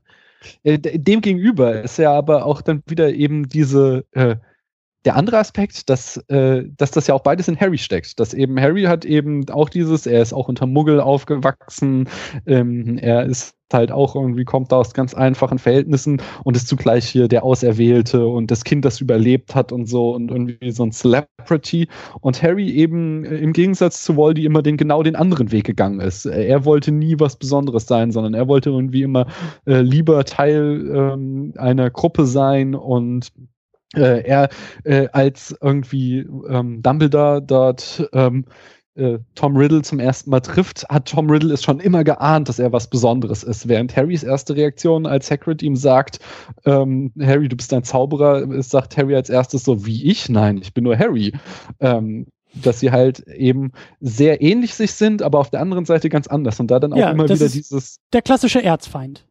Das Ja. Spiegelbild des Helden, der aufgrund, also gleiches Potenzial ist vorhanden, aber aufgrund unterschiedlicher Geschichte, aufgrund unterschiedlicher Faktoren, Familienverhältnisse, Liebe von außen, Erfahrungen, die man irgendwie schon im Kindesalter macht, entwickeln sie sich in andere Richtung. Der Genau. Böse wird böse, Jetzt, der äh, Gute aber, wird gut. Nein, nein, das ist der Punkt. Das ist aber der Unterschied, sondern die haben halt die gleichen Erfahrungen als Kind gemacht. Sie haben beide sind als Waisen aufgewachsen, unter Muggeln, wurden nie geliebt, wurden schlecht behandelt. Und ähm, hier wird halt eben die Geschichte erzählt, ähm, aus dem einen wird ein Psychopath und aus dem anderen wird ein sehr, sehr empathischer Mensch, der bereit ist für seine Freunde und Leute, die er liebt, alles zu tun. Und das ist eben dieses wieder, die Macht, die der dunkle Lord nicht kennt, die Harry besitzt, und das ist die Liebe, was sich immer wieder äh, durch die ganzen zieht. Oder was du halt äh, beim letzten Mal so toll fandest, The Pity for the Enemy. Das Mhm. sind so äh, Aspekte, die auch hier äh, ja, im Film leider sehr herausgestrichen, aber auch immer wieder drinne stecken und zur Sprache kommen. Dass Harry äh, eben dieses Element der Liebe in sich trägt, ähm, was Waldy nicht kennt und das so prophezeit ihm Dumbledore zumindest das ist, womit er am Ende ähm, Waldy besiegen wird. Ähm, und äh, dann auch noch, was ich sagte ja von Anfang an, dass Harry Potter auch immer eine Geschichte ist zwischen ähm, was ist vorherbestimmt und was ist deine eigene Wahl. Mhm. Und ähm, das, das ist ja ganz groß in dieser Blutsgeschichte abspiegelt so. Es gibt einerseits eben die Muggel äh, Zauberer, also die Muggeleltern haben, äh, aber zu Zauberern werden. Ähm, und dann gibt es eben diese uralten adlichen Familien, die Zauberer sind. Äh, und es da diesen großen Streit gibt eben, äh, kann man äh, quasi, also also was macht dich zum Zauberer und dass das halt alles so eine große Vorbestimmung war. Und diese ganze Geschichte spielt sich immer zwischen diesen zwei Spannungspolen ab, was ist vorherbestimmt und was ist eine eigene Entscheidung. Und im fünften Film ist ja das Pendel ganz stark, äh, ganz stark in Richtung Vorbestimmung geschlagen, indem wir diese Prophezeiung hatten. So, es ist vorherbestimmt, dass ähm, Vold, äh, da- dass äh, äh, äh, ja, dass Harry der Auserwählte ist und dass er die Kraft hat, Voldemort zu stürzen und zu töten. Und jetzt äh, schlägt eben das Pendel wieder in die andere Richtung, in dem, was leider auch rausgestrichen wurde, Dumbledore Harry erklärt, dass ähm, er, er sich eben nicht so sehr auf diese, äh, vor, äh, auf diese Prophezeiung verlassen soll, sondern die, der eigentliche Witz ist, dass Voldy an die Prophezeiung glaubte und dadurch Harry als seinen größten Feind selbst erschaffen hat. Er hat nämlich erst dadurch, weil er dachte, Harry, das ist dieser Typ, der kann mich töten, den mache ich als Kind fertig. Der äh, hat er diesen Fehler gemacht, äh, ihn anzugreifen und das hat ihm erstmal diesen Schutz gegeben von seiner Mutter, aber noch mehr. Er hat halt ihm äh, auch Harry zu dem Menschen gemacht, den Harry jetzt ist. Er hat äh, da in ihm äh, die Wut geweckt, dass er sich für den Tod an seinen Eltern rächen will. Mhm. Er hat äh, in ihm aber auch ähm, dieses Element reingesetzt, was ihn quasi auf diesen ganzen Pfad führte, dass er Ron und Hermine kennengelernt hat und so, so äh, dass Voldemort ihn wirklich er selbst erschaffen hat und äh, Harry jetzt auch so langsam beginnt zu begreifen, ähm, dass er diesen Weg alleine gehen muss und dass er ihn nicht gehen kann, äh, weil er der oder muss, weil er der Auserwählte ist, sondern weil er es will und er auch immer mehr anfängt an sich zu glauben. Es gibt ja auch diese zwei Szenen, ähm, die finde ich sehr, nee, drei Szenen, die sehr ähm, ausschlaggebend sind. Am Anfang sitzt er da in dieser Bahnhofskneipe und liest den Tagespropheten, die Zeitung, und da steht Harry Potter, der Auserwählte, und die Bedienung fragt so, wer ist Harry Potter? Und er sagt, ein Idiot. So. Mhm. Später, als dann Romilda Wayne auf ihn steht, äh, was ich vorhin schon sagte, sagt er so scherzhaft, haha, ich bin der Auserwählte, aber er glaubt noch nicht dran. Und dann am Ende, als er äh, unter dem Einfluss von Felix Felicis steht, äh, dem Zaubertrank, dem, dem flüssigen Glück und Slughorn die Erinnerung abluchsen will, da sagt er mit vollem Brustton der Überzeugung, ich bin der Auserwählte, nur ich kann ihn töten, Voldemort, und sie müssen mir helfen. Ähm, und das ist eben diese Wandlung, die sich da äh, in ihm jetzt langsam ankündigt, ähm, dass er äh, eben eben merkt, er muss das machen, nicht weil irgendjemand ihm sagt, dass er es machen muss, sondern weil es quasi äh, sein inneres Bedürfnis ist, dass er Voldy umbringen muss und es auch so hier, wie auch im Film überhaupt nicht thematisiert, aber im Buch klingt auch so langsam durch, dass er äh, durchaus begreift, dass das ihm am Ende das Leben kosten könnte und er trotzdem bereit ist, den Weg bis zum Schluss weiterzugehen. Das ist ja, Neo, ja das, ist, das ist Neo, der, der erkennt. Das ist Neo, der an sich glaubt und nicht dran glaubt, weil andere an ihn glauben. Genau, genau das, das ja. Und das, das ist auch wirklich sehr schön in einem Dialog äh, in den Büchern zwischen Dumbledore und Harry so eingefangen. Also genau das, was Daniel gerade meinte, dieses, also Dumbledore sagt einmal so, Harry, stell dir mal vor, du hättest diese Prophezeiung nie gehört. Ja. Hätte das denn überhaupt irgendwas geändert? Ne? Weil du hättest ja eh nie leben können, solange der andere überlebt, wie das eben in der Prophezeiung heißt. Im ersten Moment dachtest du vielleicht, oh mein Gott, ich bin der Auserwählte, jetzt muss ich genau ihn töten. Aber wenn du im Grunde das mal sacken lässt und überlegst, wie es wäre, wenn du sowas nie gehört hättest, im Grunde wäre es aufs Gleiche hinausgekommen. Ne? Wie willst du weiterleben, solange dieser bitterböse schwarze Magier, der dein ganzes Leben äh, verändert, hat, der deine Familie getötet hat, ne? wie willst du leben, ohne dich jeweils, also jemals damit endgültig zu befassen, mhm. ihn zu konfrontieren? Es ist halt nicht möglich. Mhm. Und das finde ich halt Konflikt sehr schön ist halt dabei. immer noch ungelöst. Ja, ja, und es ist im Grunde völlig egal, ob da irgendeine Prophezeiung dir das vorschreibt oder nicht. Du hast eigentlich gar nicht die Möglichkeit, das abzulehnen. Wie könntest du so weiterleben? Das geht einfach nicht. Und das ist wirklich eine, eine schöne Idee, finde ich, für diese Prophezeiungen weil es erst so eine Art Fessel ist oder so wirkt, aber im Grunde, wenn man drüber nachdenkt, ist es im Grunde nur heiße Luft und es ist einfach im Grunde nur eine Äußerung dessen, was sowieso passieren muss. Also sehr schön gelöst, finde ich. Mhm. Aber, weil wir ja auch beim Thema Auserwählter, Chosen One sind, hatte Malfoy nicht auch irgendwie sowas in dem Film geäußert?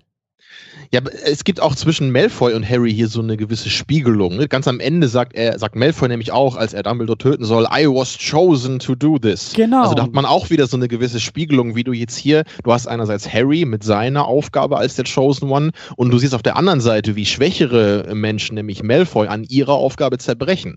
Aber Harry ist der, der noch wächst und der seine Aufgabe anzunehmen beginnt, wohingegen Malfoy was man ja auch, was im Buch noch ein bisschen besser rüberkommt, finde ich, aber man, man merkt im Buch am Ende dann auch, Malfoy will Dumbledore auch nicht töten. Er wurde halt gedrängt von außen, er muss das halt machen. Seine Familie ist eben dem äh, Voldemort unterstellt. Sein Vater mhm. ist ja, glaube ich, im Gefängnis. Also er hat gar keine andere Wahl auch. Aber er will es eigentlich nicht. Und im, im Film gibt es leider, glaube ich, nicht diesen Moment, wie, ähm, wie Malfoy wirklich den Zauberstab senkt, bevor dann die anderen reinkommen. Nee, das Harry ich, sagt das am Ende nur. Genau, das finde ich sehr komisch, dass man das nicht gezeigt hat, weil das äh, eigentlich ein sehr schöner Moment ist, wie Dumbledore eben mit Malfoy redet. Am Anfang ist Malfoy genauso bockig wie hier im Film auch, aber dann am Ende lässt er den Zauberstab sinken und dann kommt halt Snape rein und erledigt die Aufgabe. Also ist das auch ähm, ein gewisses, ähm, ja, auch ein gewisses Spiegelbild?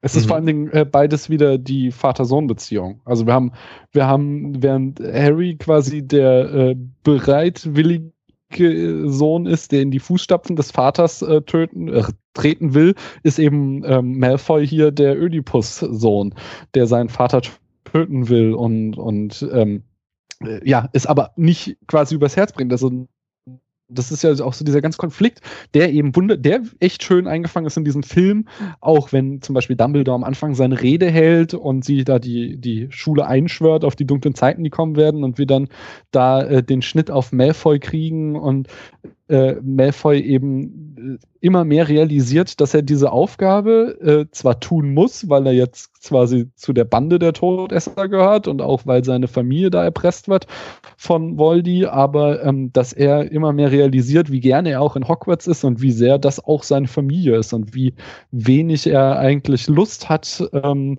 Dumbledore zu töten. Und also, Dumbledore ja ihm das auch vor, vorhält, dass die Versuche, die er zuvor unternommen hat, mit dem Amulett, äh, das Katie Bell dann äh, verflucht und dem Gift, das Ron trifft, dass das alles sehr halbherzige Versuche waren. Dass das ja, er, er will unterbewusst gar nicht Erfolg haben damit. Genau. Das ist ja der Punkt. Bei allen Bösewichten, Bösewichte sind ja eigentlich auch immer nur dazu da, um den Helden zu charakterisieren und den Helden zu definieren. Ja, der Bösewicht mhm. ist ja in der Regel, also so wie hier jetzt so Erzfeind, äh, ne, Spiegelbild des Helden, weil der Bösewicht hat etwas nicht, was der Held dann hat und den Held eben zum Helden macht. Die Frage müssten wir uns jetzt bei Malfoy ja auch stellen.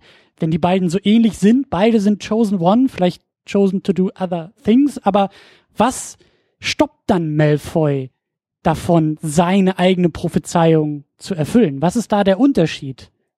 Ich, Harry. denke, es ist nicht wirklich seine, weil sie, Malfoys äh, Prophezeiung in Anführungsstrichen, wenn man es so nennen will, wird ihm eben von außen aufgezwungen. Er Genau, will das es ist ja wieder nicht das, selber. das ist wieder der Widerstreit zwischen Vorherbestimmung und Wahl. So, er ist wieder eigentlich gefangen in diesem, ich bin reinblütiger Zauberer, meine Familie war schon immer hier auf dieser Seite, mein Papa und meine Mama sind Ja. Todesser, natürlich bin ich Todesser, natürlich tue ich, was ich woll, die mache, aber die Wahl, die er treffen möchte, sind eigentlich ganz andere als diese, die ihm vorherbestimmt sind. Das heißt, er nimmt auch irgendwie diese Vorherbestimmung gar nicht richtig an.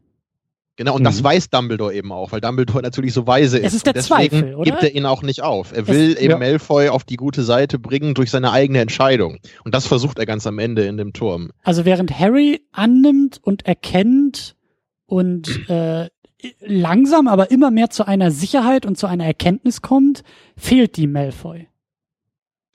Naja, Mal Malfoy nimmt diese Prophezeiung ja nicht an. Er erkennt sich selbst nicht. das ist richtig, genau. Er erkennt sich selber nicht. Malfoy Aber- ist nämlich eine völlig verblendete Figur. Das ist der, der ganze Wandel von Malfoy auch in der Reihe ist, dass er irgendwann erkennt, dass er eigentlich gar nicht der ist, für den er sich selber gehalten hat und den, von denen ihn, oder von außen, für den ihn alle halten. Ne? Der, der reinblütige ähm, Schwarzmagier, sowas. Das ist er halt nicht. Und er zweifelt halt auch daran. Also er ist, also, ne, das, das verhindert ja gerade, dass er das annimmt. Während Harry diese Zweifel zwar auch hat, aber ja langsam davon wegkommt und immer mehr annimmt und erkennt. Und Malfoy ist nicht in der Lage, diesen Zweifel abzulegen. Nee, also du stellst das so, so negativ dar. Ich finde, dass ähm, das eher eine Läuterungsgeschichte ist. Dass er Genau, halt, Malfoy er ist fängt kein halt an- schlechter Charakter im Grunde. genau, er fängt halt als Bully an. Er ist halt klassisch in, dieser klassische Schulbully und er ist das halt, weil man das von ihm erwartet. Und er ist halt immer in diesen äh, Traditionen gefangen und äh, spielt da sein Rollenbild. Und jetzt beginnt er erst, sich nach und nach davon zu lösen. Also er, ähm, äh, ja, er, er, er final tötet er eben nicht ähm, Dumbledore, sondern äh, seine Seele bleibt im Takt, um in diesem Bild zu bleiben. Und das gibt ihn ja vielleicht für das große Finale, führt ihn das ja auf einen Weg, wo er sich dann doch noch auch noch Aber- anders entscheiden kann. Aber, aber genau das meine ich ja mit Zweifel. Also Zweifel meine ich jetzt nicht irgendwie wertend oder negativ, sondern ganz Okay. einfach beschreiben, weil jeder Held zweifelt. Das ist ja Mhm. auch klassisches Element der Heldenreise und so wird uns Harry Potter ja auch eingeführt, der sagt, oh, da gibt's diese komische Prophezeiung und ich weiß gar nicht, was ich davon halten soll und ich bin doch nur Harry und mit dieser ganzen Magie Mhm. hab ich eh nicht so am Hut. Und der Weg des Helden ist immer ein Weg des Zweifelns, aber der Ja. Held unterscheidet sich ja eben von anderen Nicht-Helden dadurch, dass er den Zweifel überwindet. Ja, es ist Luke, der den Computer Genau. ausmacht und an die Macht glaubt und in dem Moment zum Helden wird. Und das Ja, aber ist deswegen das, habe was ich gerade auch bei nie, dir. Nie, nie überwinden kann. Malfoy, Genau, aber, aber in dem Punkt klingt es, glaube ich, irgendwie negativ. Das hatte ich halt auch so gehört, weil es ist ja im Grunde gut, dass Malfoy den Zweifel nicht überwindet, weil wenn er nicht mehr zweifeln würde, würde er ja im Grunde auf die dunkle Seite kommen. Dann würde er ja sein vermeintliches Schicksal annehmen. Und daran zweifelt er ja, und das ist ja gut, dass er daran zweifelt, weil es überhaupt nicht sein wirkliches Schicksal ist. exakt, das, das, ja, ja, okay. Ich, ich bin ja noch nicht, ich weiß ja noch nicht so ganz, wo es hingeht mit Malfoy, aber das, äh, Klar, äh, ja. okay, ja, ja. Also wir meinen das Gleiche, aber haben uns nicht verstanden, wie üblich. ne, Wittgenstein, Wittgenstein hätte es vorhergesehen, ja. Okay. So, dann kommen wir mal ein bisschen weiter hier langsam. Wir müssen noch ein bisschen was schaffen hier. Ja. Mann, Mann, Mann. aber das ist ja auch ein sehr, sehr komplexes Thema, dieses Harry Potter. Auf jeden Fall. Es wird ja langsam auch wirklich, ne, es geht jetzt an, ins ans Eingemachte hier, ne? Mit Band 6, so wir nähern uns dem letzten Kapitel. Mhm. Horcruxe sind da, ne? der Weg von Band 7 wird vorbereitet. Ich höre auch schon wir haben- raus bei dem, was ihr auch gerade beschrieben habt und an der Kritik vom, vom, von der Übertragung Buch zu Film. Eigentlich hätte man hier vielleicht schon zwei Filme draus machen können, oder? Man hätte ja eigentlich aus jedem Film zwei machen können. Also vielleicht die ersten zwei nicht, aber ab dem dritten spätestens hätte man wirklich jedes Buch in zwei Filme packen können. Ja, durchaus. Also ich wäre ja auch mit, mit so drei Stunden Laufzeit, wäre ich auch zufrieden gewesen, denke ich. So, wir haben jetzt Komm. hier, glaube ich, 2,25 oder so. Mach den Peter Jackson draus, Extended Edition, machst du nochmal fünf Stunden und dann hast du es. Ich finde sowieso, dass Tamino auch mal eine Laufbahn als äh, Fanfiction-Autor einschlagen sollte. Es ist schön, wie er immer erzählt, äh, du immer erzählst, ähm, ja, also ich hätte das ja schöner gefunden, wenn das so gewesen wäre. Schreib's doch mal auf, mach mal eine Geschichte, wenn, wie du Harry Potter erzählst, wenn du es sagen könntest. Ja, und dann kann ich auch endlich den allerschlimmsten Aspekt äh, ändern. Das habe ich in der letzten Episode auch schon erzählt, wo ich dabei war. Ich kann es aber immer noch nicht verraten, weil wir ja noch nicht in Band 7 sind. Vielleicht weiß Daniel noch, was ich meinte, aber es hat mit dem Umhang zu tun. Ja, ja. Mein ultimativer Nitpick, der kommt dann aber erst ähm, in, in Buch 7. Darf aber ich dir noch einen das Tipp Erste, geben? was ich ändern würde. Darf ich dir noch einen Tipp geben, Tamino? Solltest du tatsächlich dieses Fanfiction-Ding machen, äh, ändere einfach die Namen und dann bringst du das als Buch heraus, weil da könnten so ein paar Millionchen dann doch irgendwie bei rumkommen. Mach, mach ein Softporno draus. Genau. Das wünsche ich mir eh bei jedem zweiten Film. ja, siehst du? Siehst du? Also bevor wir hier ins völlig alberne abdriften, wir, wir haben ja noch ein bisschen was auf der Liste hier. Ne? Also noch ganz fertig sind wir nicht. Na ne? gut, aber sind wir denn soweit erstmal mit der Heldenreise bis hierhin durch oder äh, gibt's da denke noch auch. große Also wir, wir könnten uns ein bisschen ins Nitpicking abdriften, bevor wir noch mehr ernst werden, weil ich glaube, wir sind gerade in der Stimmung dazu, oder? Ähm, ja, ich, lass uns vielleicht noch, ich möchte noch einen ernsteren Anlauf nehmen und dann können wir wirklich albern werden. Aber ähm, mir ist es nämlich auch wichtig, äh, so langsam auch über Payoff zu sprechen. Ähm, Wir Mhm. sind jetzt im sechsten Film, wir sind im sechsten Buch. Äh, es geht ja Richtung Ende entgegen. Und ich habe auch schon so das Gefühl, ich fand es eben wirklich total süß, dass ja, jetzt müsst ihr mir wieder aushelfen, es war doch irgendwie aus dem, was war's, zweiten Film, also dieser eine Gegenstand, der sich schon so nachträglich als Horcrux irgendwie entpuppt hat. Ja, also das dass man- Tagebuch, ja. Genau, genau. Also dass man da schon irgendwie merkt, so, ah ja, ne, so wir sind, wir gehen Richtung Ende und vor allen Dingen, das ist so, das hat mich bei den Horcruxen halt so ein bisschen gestört, weil das fühlt sich nach Setup an und ich denke mir, Leute, wir sind am Ende, wir müssen jetzt Payoff bekommen und nicht ein weiteres Setup. So. Aber was, was gibt's denn für Dinge, die sich jetzt vielleicht eher nach ja, Payoff, also nach Ja. ähm, Also ich, ich Ja. Ja, also ich kann dir mit ziemlicher Sicherheit sagen, dass das auch nicht äh, von Rowling, also da bin ich mir ziemlich sicher, dass sie sich das nicht so im Nachhinein ausgedacht hat. Ah, hier übrigens dieses Tagebuch, das war irgendwie so ein Horcrux oder so. Also da bin ich mir ziemlich sicher, dass sie das schon ganz am Anfang beim ersten Buch auch schon wusste. Und äh, warum das so ist, kann ich dir jetzt auch noch nicht sagen, aber dann äh, im, nächsten, im nächsten Buch natürlich. Ja, aber ansonsten ist es ja Payoff. Es, es wird halt noch Also- eher ein bisschen Bild abbetrieben, was Snape angeht, könnte man sagen. Oder Naja, das, es das fühlt sich erstmal ja nach Payoff beschrieben. an. Als jemand, der jetzt erstmal nicht wirklich weiß oder nicht glaubt zu wissen, wo es hingeht, könnte man eigentlich schon auch Findest mit du? Daniel so ein bisschen sagen, doch, das, das, man könnte jetzt Hm. das Gefühl haben von, ich hab's doch immer gewusst, Snape ist doch ein Böser. Okay, also, weil, also jetzt als jemand, der die ganze Reihe kennt, für mich ist der sechste Band so das, das letzte große Luftholen vor dem großen Finale. Also so ist eigentlich das ganze, sowohl Buch als auch Film fühlen sich für mich so an eigentlich. Deswegen ist es für mich noch weniger Payoff, glaube ich. Ich hab- Oder ich was hab genau meinst du mit Payoff? Ja, also eher ähm, das Gefühl von, Es werden schon Geschichten abgewickelt. Also sowohl Malfoy ja genau. als auch Snape waren halt einfach äh, Charaktere, die von Anfang an dabei waren, wo man von Anfang Mhm. an irgendwie auch das Gefühl hat, die haben da ein Ding laufen. Das Ja. sind ja nicht irgendwie Leute wie Krabby und Goyle oder so, die halt irgendwie einfach äh, Nebencharaktere sind, von, wo von Anfang an niemand mehr über die wissen will. Sondern du hast ja schon irgendwie immer mitgekriegt, die sind in irgendeiner Form wichtig. Ja. Und der Band 6 ist eben jetzt die Geschichte, wo die ins Zentrum gerückt werden, wo du merkst, so, oh, da kriegst du, kann man vielleicht schon eine Art Payoff nennen, dass Ja. du halt einfach äh, merkst, so, warum wir die immer die ganze Zeit mitgeschleppt haben. Ganz so. genau. Ohne das jetzt wirklich komplett abzuschließen. Es ist klar, dass da eben noch ein Buch und zwei Filme auf uns warten. Aber zumindest so ein Gefühl von, So ein Sub-Payoff. ein Mal den gefühltes Payoff. Fachterminus zu benutzen. Ein Ja. gefühltes Payoff vielleicht, ja. Ein alternatives Payoff. Payoff.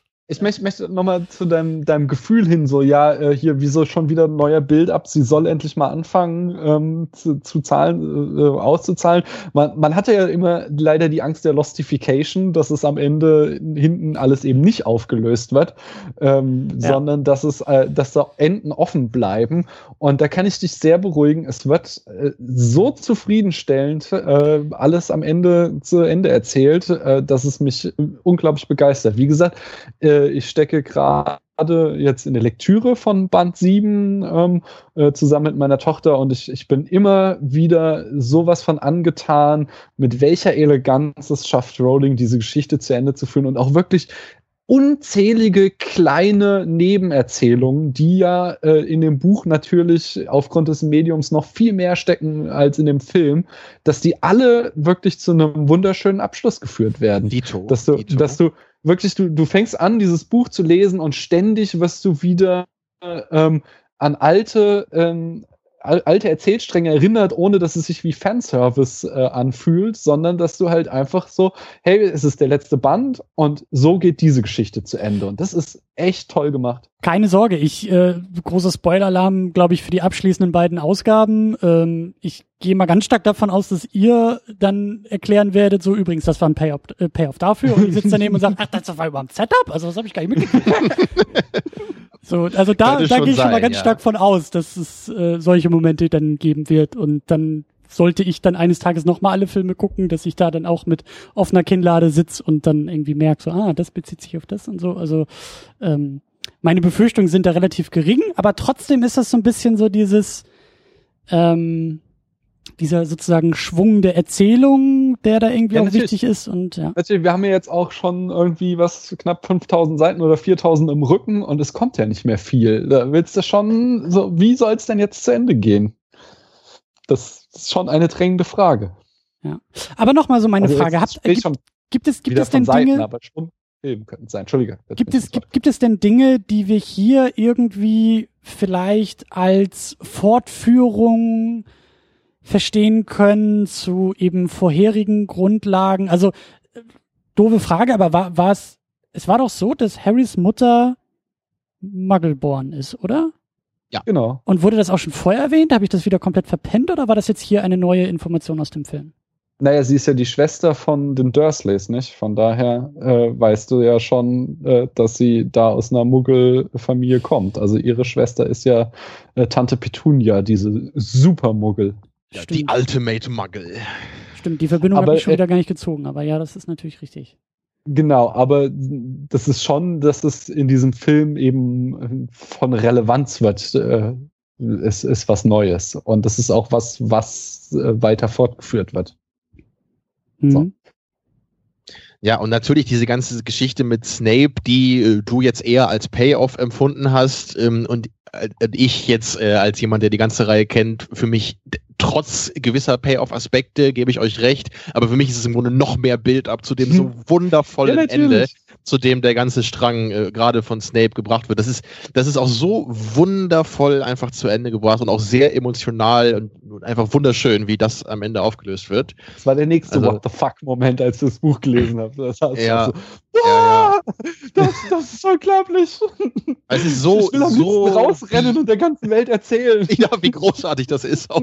Das ist, ja, also deswegen, ich, ich kann das im Grunde, die, diesen ganzen Punkt mit Setup und Payoff, ich kann da noch gar nicht so viel zu sagen. Ich denke immer noch, dass das gehört irgendwie in die letzte Sendung, die wir hier machen eigentlich. So, weil dann, dann kann man so richtig in die Vollen langen. Hm. Na gut, aber dann möchte ich als jemand, der nicht so viel Kenntnis hat, äh, dazu, zumindest, also ähm, also da, ich habe noch einen kleinen. Ich, ähm, ich habe noch einen ziemlich großen, weil die ganze Nummer mit Dumbledore ist eigentlich auch erstmal, ich weiß nicht, was da noch kommt, ob der irgendwie wieder als Geist auftritt und irgendwie was auch immer, aber als jemand, der eben nicht weiß, wo es jetzt hingeht, ja, Dumbledore ist weg, Dumbledore ist tot. Das ist doch erstmal ein Riesending.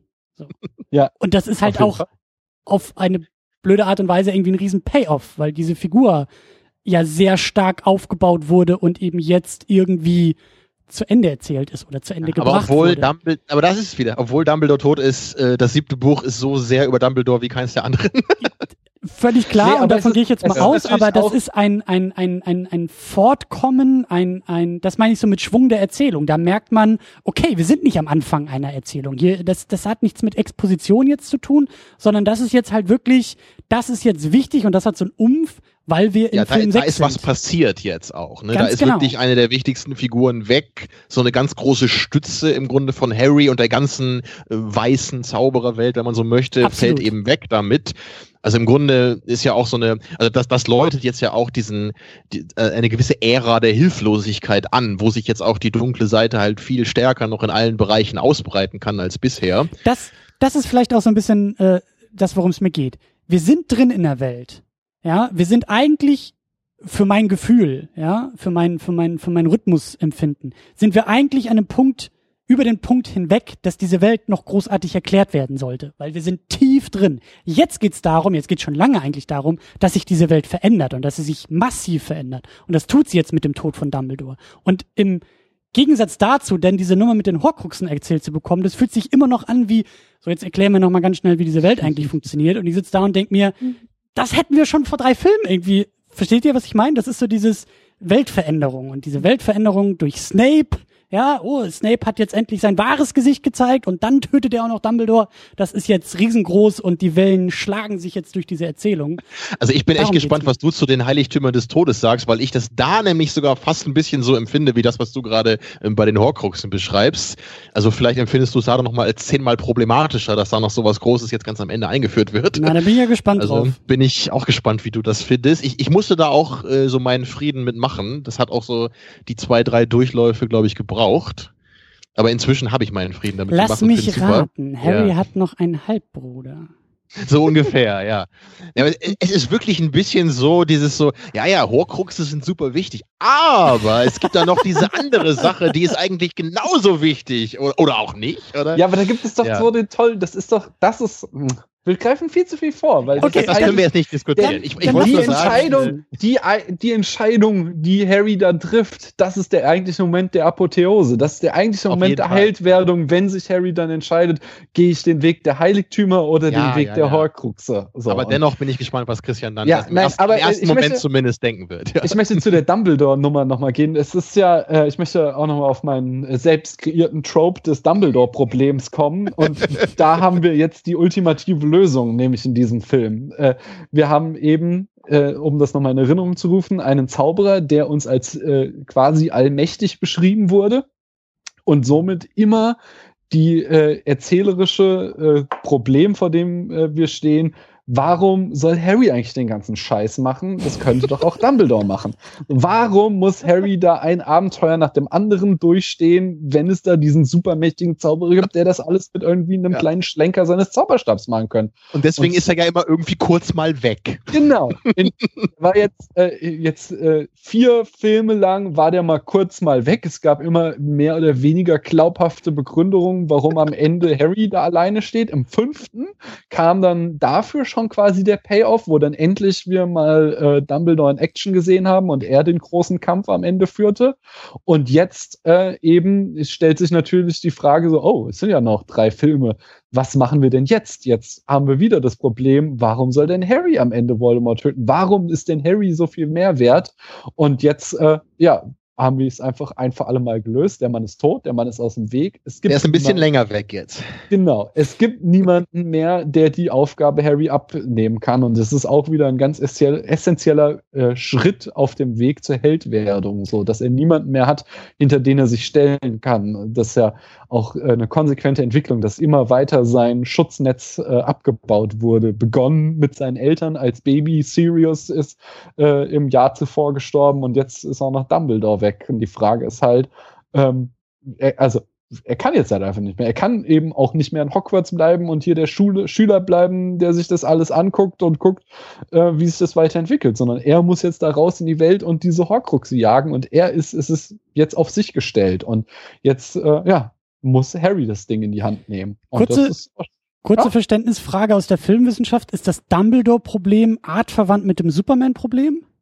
Auf jeden Fall. Okay, das ist gut. halt, äh, also Superman äh, hast, hast halt ja immer diese Kryptonit-Krücke, wo du halt so, ja, äh, wir können Superman ist allmächtig, wir können ihn nicht besiegen, also erfinden wir Kryptonit, um ihn quasi äh, dadurch schwach zu machen oder wir greifen seine Freunde an. So, Und genau, und das ist ja auch gerne das Argument, so, wofür brauchst du Batman oder die Justice League oder sonst irgendjemanden? Du hast halt Superman. Also, Das gleiche Problem hast du bei Herr der Ringe mit, ähm, mit Gandalf. So, warum, äh, Mhm. wo soll denn hier die Spannung im Abenteuer auftreten, wenn äh, Frodo die ganze Zeit hinter Gandalf steht und der ein Problem nach dem anderen für ihn löst? So, was machen wir?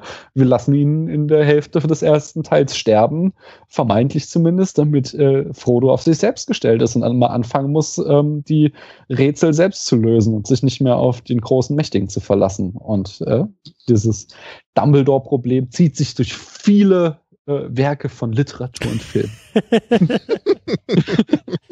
das sogenannte Dumbledore-Problem. Ja, ja. Schön. Ein ja. Trope geprägt im Spätfilm, möchte ich hier nochmal betonen. Das soll Sehr mal schön. auf meinem Grabstein stehen. Er entdeckte das Dumbledore-Problem. Ja, von den Einnahmen davon können dann deine Kinder noch leben später. Von den Tantiemen. Das wäre schön. Jedes Mal, wenn, wenn die Wortkombination Dumbledore und Problem irgendwo genannt wird, macht es Katsching. Ja. Schön. So, gehen wir jetzt mal mal zum Nitpicking hier.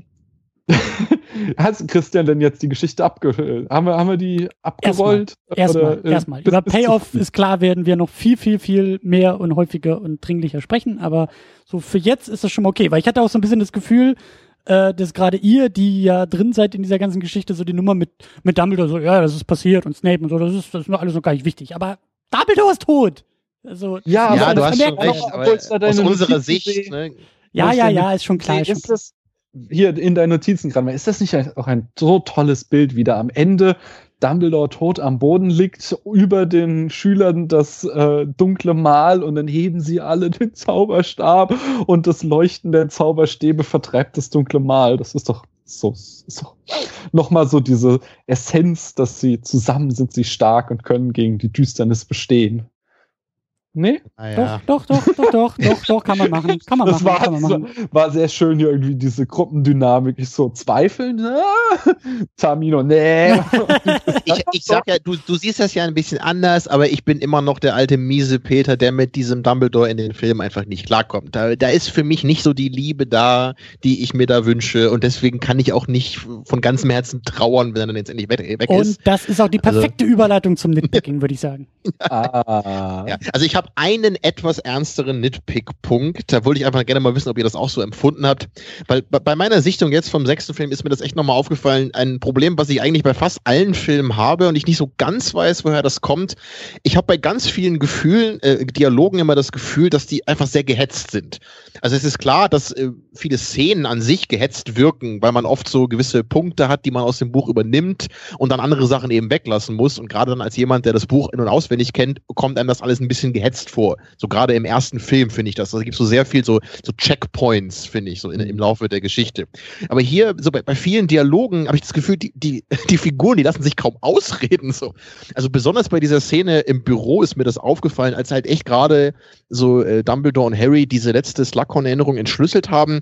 Und jetzt gibt es ja wirklich diesen großen Moment, wo jetzt rauskommt, okay, äh, das ist also das, was Voldemort unsterblich gemacht hat. Ne? Diese sieben Horcruxe anscheinend äh, oder, oder sechs Horcruxe, die er gemacht hat. Ähm, und das ist irgendwie so, so, ah, hier, das sind Horcruxe und kann das irgendwie alles sein? Ja, das kann wirklich alles sein. Okay, wie machen wir die jetzt kaputt? Keine Ahnung. Also irgendwie so ein Dialog ist das für mich. Und ich finde, da, da, da muss so ein bisschen Gravitas hin. Da, da muss vielleicht auch mal ein paar Sekunden irgendwie mal ein Shot auf das Gesicht von einer Figur sein, wie die nur Mhm. schaut, wie man mal sieht, okay, das gerade, was ich gehört habe, das wirkt auf diese Figur richtig, das hat einen Impact. Ne? Und das, ich habe immer das Gefühl bei diesem Film, da ist keine Zeit für sowas. Da muss immer, wenn geredet wird, müssen immer die Infos raus und dann kommt die nächste Szene. Also, also geht nur mir das so oder könnt ihr das irgendwie auch da drin so sehen?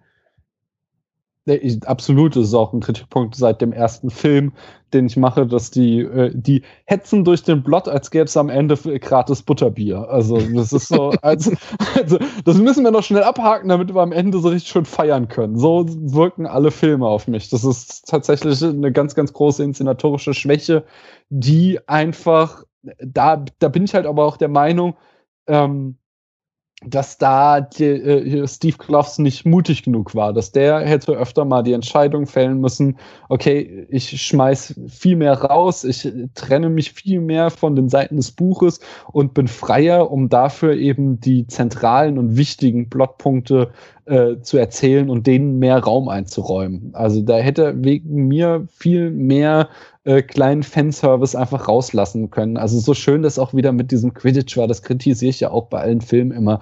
Schmeiß diesen Scheißsport weg, den will keiner sehen und mach stattdessen, gib uns da noch ein paar Szenen, in denen wir ein bisschen mehr Mysterium oder auch Charakterentwicklung kriegen. Ja. Ich finde, so im ersten Film kann man es drin lassen, so wo noch die Welt so ein bisschen eingefangen wird, aber danach denke ich auch so. das sieht äh, aber so schlecht aus. Ich das grad es, sagen, hätte, es hätte so aussehen müssen wie in diesem Film, aber Ja. dafür im ersten Film nur sein müssen. Ja, das, das wäre das Optimale gewesen. Gibt's da nicht, gibt's, gibt, gibt's doch bestimmt irgendwie so ein Fan-Edit der Harry Potter-Reihe, der alle acht Filme auf fünf verdichtet oder so und überall Und Quidditch dann hast du so diese, diese depressiven Quidditch-Szenen jetzt aus dem sechsten im Genau. ersten Teil. Ganz genau. Das ist so ein geiler Bruch, dann so audiovisuell. Und alle sind auch schon fünf Jahre älter, aber ist egal. Ja. Aber Christian, wenn, wenn du jetzt so diese Filme siehst, hast du eigentlich immer das Gefühl, auch wirklich, dass du hier ein verfilmtes Buch siehst? Bei mir kommt das immer so vor. Es kommt mir nicht vor wie so ein genuiner Film, sondern echt wie, wie irgendwie eine Übertragung von irgendwas anderem. So Ja. wirkt das halt auf mich. Ja, also ich kann mich vor allen Dingen an den dritten erinnern. Da war das wirklich so dieses, äh, was, wer, wer, wer bist du und wer bist du eigentlich? Ach so, ihr gehört jetzt so zueinander und die Vorgeschichte und ich habe da gar keine Zeit für das jetzt irgendwie zu verarbeiten. Hier sehe ich das auch mit den Horcruxen so. Vielleicht ärgert mich das dann auch irgendwie so so doll daran, dass ich eben das Gefühl habe, ähm, dass das halt auch nicht genug Raum bekommt und halt so schnell irgendwie abgehandelt wird. Ähm, aber das ist so, so, so grundsätzlich äh, habe ich das Gefühl schon, dass ähm, deshalb brauche ich auch hier diese, diese Podcast-Diskussion. Ihr müsst mir immer so viel erklären, weil ich auch oft das Gefühl habe, da fehlt einfach was. Also dieses, Ja. dieses, Ja. ähm, ja, das, also dieses Gefühl von, das passiert jetzt gerade, weil das im Buch wahrscheinlich auch irgendwie so war und weil das irgendwie so Fans total cool finden oder weil jetzt irgendwie die Figur auch im Buch irgendwie noch wichtiger ist, muss die jetzt hier im Film auch nochmal kurz erwähnt werden. Und ich sitze ganz oft davor und denke mir, okay, also irgendwie so ganz habe ich es jetzt auch nicht geschnallt und, und das Tempo ist eben dadurch auch so ein bisschen, ja, ja, andererseits ist halt eben auch noch das Problem, dass ich ja eben weiß, ich sitze hier an einer Reihe, die halt insgesamt acht Filme hat. Und wenn ich dann irgendwie bei Film Nummer zwei oder drei vielleicht was nicht verstehe, dann habe ich halt oft auch noch die Hoffnung, das wird bestimmt später nochmal irgendwie erklärt oder taucht nochmal wieder auf oder so. Das ist halt auch so ein bisschen das Problem. Also irgendwie ist das durch diese große Reihe, durch die Quelle des Buches und ein großes Fantum, ein großes Franchise, sind das, glaube ich, verschiedene Faktoren, die dafür sorgen, dass das Hm. sich so, Mhm. so merkwürdig anfühlt. Kann So, dann kommen wir jetzt ein bisschen zu etwas lockererem Nitpicking. Und also das, das, was ich ja immer so lustig finde, ist halt dieses Felix Felicis, ne? was, ja, was hier ja eingeführt wird. Also eigentlich ist das eine coole Idee, würde ich erstmal sagen. Also so eine so flüssiges Glück ne? als Essenz, die man einnehmen kann und plötzlich ist einem das Glück äh, total hold. Als Aber wenn Bild, man da mal drüber ganz kurz nur, als nachdenkt, Bild ne? finde ich das total klasse. Das ist wieder Rowling, bei der ich sag, äh, schön übertragen, schön beobachtet, schön übertragen in diese Welt, schön bebildert. Äh, also die Idee finde ich einfach total klasse. Ja, auf jeden Fall. Es ist einfach eine, eine fantasievolle Idee, die genau in so eine märchenhafte Fantasy-Welt reinpasst. Weil da kann man sowas einfach mal machen und mal Und vor gucken, allen Dingen- ne, was dann passiert mit den Figuren. Genau, und so, so, so wie es ja auch mit Ron dann passiert, so dieses, nein, es gibt jetzt dieses Element und du kannst jetzt ähm, auch schön bebildern, was ja, also Glück ist ja etwas, ähm, wie sagt man, also etwas, was du nicht, was du nicht siehst, worauf du nicht zeigen kannst. Glück ist ja etwas immer Man könnte sagen, Glück ist was, das kannst du nicht in Flaschen füllen. Aber man kann es genau. Aber in dem Moment, genau, in dem Moment, wo du halt auch mit diesem Bild der Flasche und der Flüssigkeit arbeiten kannst, äh, kannst du halt zeigen, was du sonst immer nur in Worte ausdrücken musst. Und das ist halt total klasse, damit dann auch zu spielen und zu sagen so, äh, vielleicht habe ich jetzt diese Flüssigkeit benutzt, vielleicht aber auch nicht. So, da, Mhm. das ist ja gerade der Genau, große Witz das- dabei Ron, so dieses, äh, ne, so hat er, hat er jetzt nicht, egal, ich glaube einfach dran und damit äh, verursache ich quasi mein eigenes Glück. Genau. Das ist jetzt Tolle sehr schön Bilder. von dir beschrieben und deswegen muss ich dir ins Wort fallen, weil wir gerade beim Nitpicking sind. Du kannst ja nicht die positiven Sachen jetzt plötzlich erwähnen. Was ist denn das Gegenteil Das von Nitpicking? Das, Ich habe keine Ahnung. Naja, jedenfalls die Idee von dem Felix Felicis ist halt schon ganz abgefahren, wenn man dann auch mal überlegt, was das eigentlich für Konsequenzen haben müsste.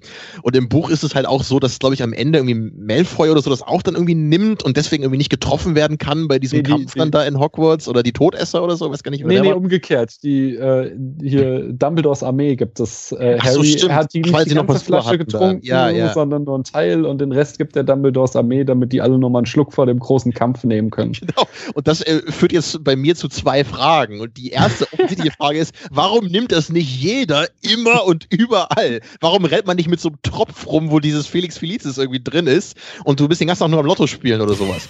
Und Frage Nummer zwei ist, was ist denn jetzt, wenn sich zwei Leute bekämpfen, die beide Felix Felicis genommen haben? Also, wer, das, ist, wer das kann ich dir getrunken beantworten. Hat, das kann ich dir beantworten, Tamino. Das ist als jemand, also sorry, dass ich da jetzt mal den Lehrer auspacken muss, ja. Aber da kann man ganz einfach auf Star Wars gucken. Das ist nämlich, das sind die Midichlorianer bei der Macht. Du musst einfach mehr haben. mehr Moleküle des Tranks im Körper. Ja, nee, wenn Nein, ich jetzt zwei Löffel nehme und du nur einen Löffel, dann habe ich halt doppelt so viel Glück wie du. Aber ist das dann nicht auch relativ zur Körpermasse oder? Also baut man das nicht vielleicht schneller ab, so wie Alkohol bei Leuten, die jetzt mehr Masse haben? Ja, auch. Dann musst du halt noch ein bisschen mehr nehmen. Das denke ich auch. Also da erstmal ist das bestimmt, halt das ist so wie bei Medizin. Wenn du in die Apotheke gehst und sagst, ich hätte da gern Kopfschmerztabletten, dann kriegst du auch so einen Beipackzettel. Der ist ja auch immer drei Kilometer lang. Und genauso ist es da wahrscheinlich dann auch. Dass halt dann so im Kleingedruckten drin steht, wie was dann genau wirkt und wie viele Tropfen und ob jetzt irgendwie mit Mahlzeit oder ohne Mahlzeit, weil auf leeren Magen ist es bestimmt auch nochmal anders als auf vollen Magen und so. Das ist alles eine Wissenschaft für sich, Termino. Das äh, Okay. wird irgendwo. so, also, Da, ja, möchte also ich, erstmal, äh, da, da, da möchte ich kurz einhaken, Ja, denn ähm, da hat Rowling tatsächlich ja zwei Erklärungen, das eine, eine gute und eine schlechte. Also dieses, warum nimmt man es nicht die ganze Zeit, ist so, ja, wirst du irgendwie gaga im Kopf, sagte ähm, Slughorn an einer Stelle so, kann man nur in kleinen Dosen nehmen, sonst wirst du verrückt. Und äh, warum nimmt es nicht jeder? Da ist die Erklärung, ist kompliziert herzustellen. mhm. Na, Moment, Moment. Dann ist aber die Frage, wenn du es nimmst, um dann weiteres herzustellen, müsstest du doch eigentlich, weil du mehr Glück hast, Das mehr herstellen können. Aber Du wirst auch sofort im Schuppen nebenan die besten Zutaten dafür finden. Genau. also das ist ja, also so ein bisschen kann man das durchgehen lassen. Ah. Ich finde auch die Erklärung, dass man nicht so viel davon nehmen kann, weil das dann irgendwie nicht mehr so richtig wirkt. Also das finde ich okay, kann man sich vorstellen. Aber eine etwas ernsthaftere Sache in Bezug auf den Felix Felices habe ich doch. Ich weiß nicht, ob ihr da schon mal drüber nachgedacht habt oder, oder, oder ob euch das überhaupt stört. Aber ich finde es vielleicht ein bisschen doof, dass eigentlich Harry nur diese Erinnerung von Slughorn kriegt, weil er dieses, dieses Zeug nimmt. Weil eigentlich ist das jetzt eine Aufgabe, also da musst du jetzt ja irgendwie nicht Superman für sein, um das zu lösen. Und also, also Voldemort in der Vergangenheit schafft das halt durch seine clevere Art, eben Slughorn das abzuluxen. Aber Harry stellt sich halt an wie der größte Idiot und schafft es halt nur, indem er diesen Zaubertrank nimmt. Unser großer Held. Ja, ähm, also einerseits ist, ist halt die Idee cool, dass er das halt mit diesem Trank dann schafft, weil das auch ein schöner Payoff ist für den Trank. Aber irgendwie finde ich es auch ein bisschen lame, dass halt wirklich unser toller Held nicht mal so eine eigentlich relativ einfache Aufgabe hinbekommt. Äh, oder wie Ich seht find ihr das? Ich finde, das passt wieder so gut ins Bild, weil halt alles, was irgendwie zwischenmenschlich ist, da ist der halt so ein Noob. Der kriegt das nie gebacken. Der ist halt, der alles, was irgendwie damit zu tun hat, irgendwie mal einfühlsam zu sein oder irgendwie, er hat halt so immer das Herz am rechten Fleck, aber er, er kennt sich halt einfach nicht aus damit, wie man richtig mit Menschen umgeht. Ja, er kann halt niemanden manipulieren, so das kann er einfach nicht. Ja. Ja. Also vielleicht kann man es echt so sehen und dann ist es wieder was Positives über Harry. Ja. Ja. Aber mein, mein äh, Nuss, die ich picken will, ist ja viel größer und das ist nämlich das Butterbier. Da gibt es diese eine Szene, wo Hermine ganz offensichtlich das eine oder andere Butterbier zu viel im, äh, welcher, wie heißt das? Ähm, äh, in Im dem, Eberkopf oder im äh, tropfenden Kessel? nee, weder Nee, noch, oh Gott, oh Gott. äh, jetzt bin ich äh, raus. in so einem Gasthof in Hogsmeade trinkt. Die, die drei Und- Biere? Nee, wie heißt Äh, die? Die, drei, Besen, nicht Biere, genau. In den drei Besen trinkt sie das ich ganz eindeutig. Das Oh. ein oder andere Butterbier zu viel. Und auf dem Heimweg äh, nach Hogwarts ist sie dann ganz offensichtlich betrunken, denn Ron und Harry müssen sie stützen und sie ist da äh, freudestrahlend. Das Problem dabei ist, dass die irgendwie das, dieses Butterbier trinken seit der ersten Klasse. Heißt es, dass in Hogwarts die ganze Zeit ein Haufen besoffener Schüler rumrennt, weil die, seit sie sieben Jahre alt sind, Alkohol eingeflößt bekommen? Das finde ich sehr, sehr problematisch, möchte ich mal hier sagen. Also in einer Welt, äh, wo äh, die Sportkurse tödlich gefährlich sind, würde mich das auch nicht mehr überraschen. Am schlimmsten ist der ja eigentlich noch hier dieser Pflanzenkundeunterricht. Der endet eigentlich nie, ohne dass irgendjemand blutet, oder? Das ist, ja, stimmt. Ja. ja. Naja, aber wahrscheinlich so. hältst du so das Elend da in Hogwarts auch nur aus, wenn du ständig besoffen bist. So. Man sieht mal wieder, wie sehr du diese Welt liebst, Christian. Das ist wundervoll. Ja, die wird ja dir nie erklärt. Guck mal, du kommst da als Kind irgendwie in diese Schule. Auf einmal ist irgendwas mit Zauberei los. Keiner sagt dir irgendwie, dass es auch noch Horcruxe gibt, die du dann in zehn Jahren irgendwie nochmal jagen musst oder so. Also da würde ich auch langsam zum Alkoholiker werden. aber, aber sicher. Und einen Moment finde ich auch nochmal richtig dämlich hier. Und zwar geht es dann darum, dass Harry diesen Sektum Sempra-Spruch auf Malfoy versehentlich angewendet hat und dann ja plötzlich diesem äh, Halbblutprinzen, den er noch nicht kennt, zu misstrauen beginnt. Also will er dann dieses Buch verstecken, ne, wo diese Zaubersprüche drin standen. Und dann sagt irgendwie, äh, was die Ginny, nimmt ihn dann irgendwie bei der Hand und dann sagt, okay, wir gehen jetzt in den Raum der Wünsche, weil wir einen Ort brauchen, wo du dieses Buch niemals wiederfinden wirst. Okay, und wir nehmen also den Raum, der immer dir das gibt, was du haben willst, ja. Also im fünften Buch wurde ja sogar die Liste der Teilnehmer von Dumbledores Armee da von der Umbridge äh, gefunden, weil sie, weil der Raum das halt sofort ausgespuckt hat, natürlich. ja, also der Raum, der, der ergreift ja auch keine Partei, der gibt einfach immer das raus, was du gerade haben willst. Und das ist ja wohl der letzte Ort, wo ich dieses Buch verstecken würde. Also bitte unerhört. Ich finde das vor allen Dingen sehr, sehr scheiße im Film, weil das im Buch ja wieder ein super Bild-up für den letzten Teil ist, weil Harry ja das Buch eben nicht nie wiederfinden will, sondern er ist so versteckt, dass er es auf jeden Fall wiederfindet und diese Stelle auf eine ganz bestimmte Art markiert, die dann eben im letzten, im großen Finale äh, nochmal wichtig wird. Und ja, Details. So, ja, Details. was können, was sollen schon epische Vorausdeutungen? Ja, aber ich meine, genau das wusste, ja. die hatten das Buch natürlich noch nicht gelesen, die wussten nicht, dass das relevant ist. Das ist halt das Problem von Chekhovs Guns. Wenn du sie nicht kennst, sind sie halt nur Guns. Hm. Ich habe auch noch eine Anmerkung zum Thema Nitpicking. Ähm, ja. Eine Sache, die eigentlich jetzt auch nicht mehr irgendwie in den nächsten Film auftauchen dürfte und ich glaube auch nur hier bisher aufgetaucht ist, Dumbledore an so einer U-Bahn-Station ist schon sehr, sehr merkwürdig. Also, er guckt aber auch so ein Werbeplakat an. Ja, das hat sowas von Cosplay aber irgendwie. das Werbeplakat, habt ihr denn nicht gesehen, was darauf ja, steht? Magic, was war das genau? Ja, nein, nein, nein, nein, nein, warte, warte, ich hab's mir aufgeschrieben. Okay. Ich muss kurz die Notiz finden. Das war nämlich, äh, es war irgendwie sowas, äh, bababam.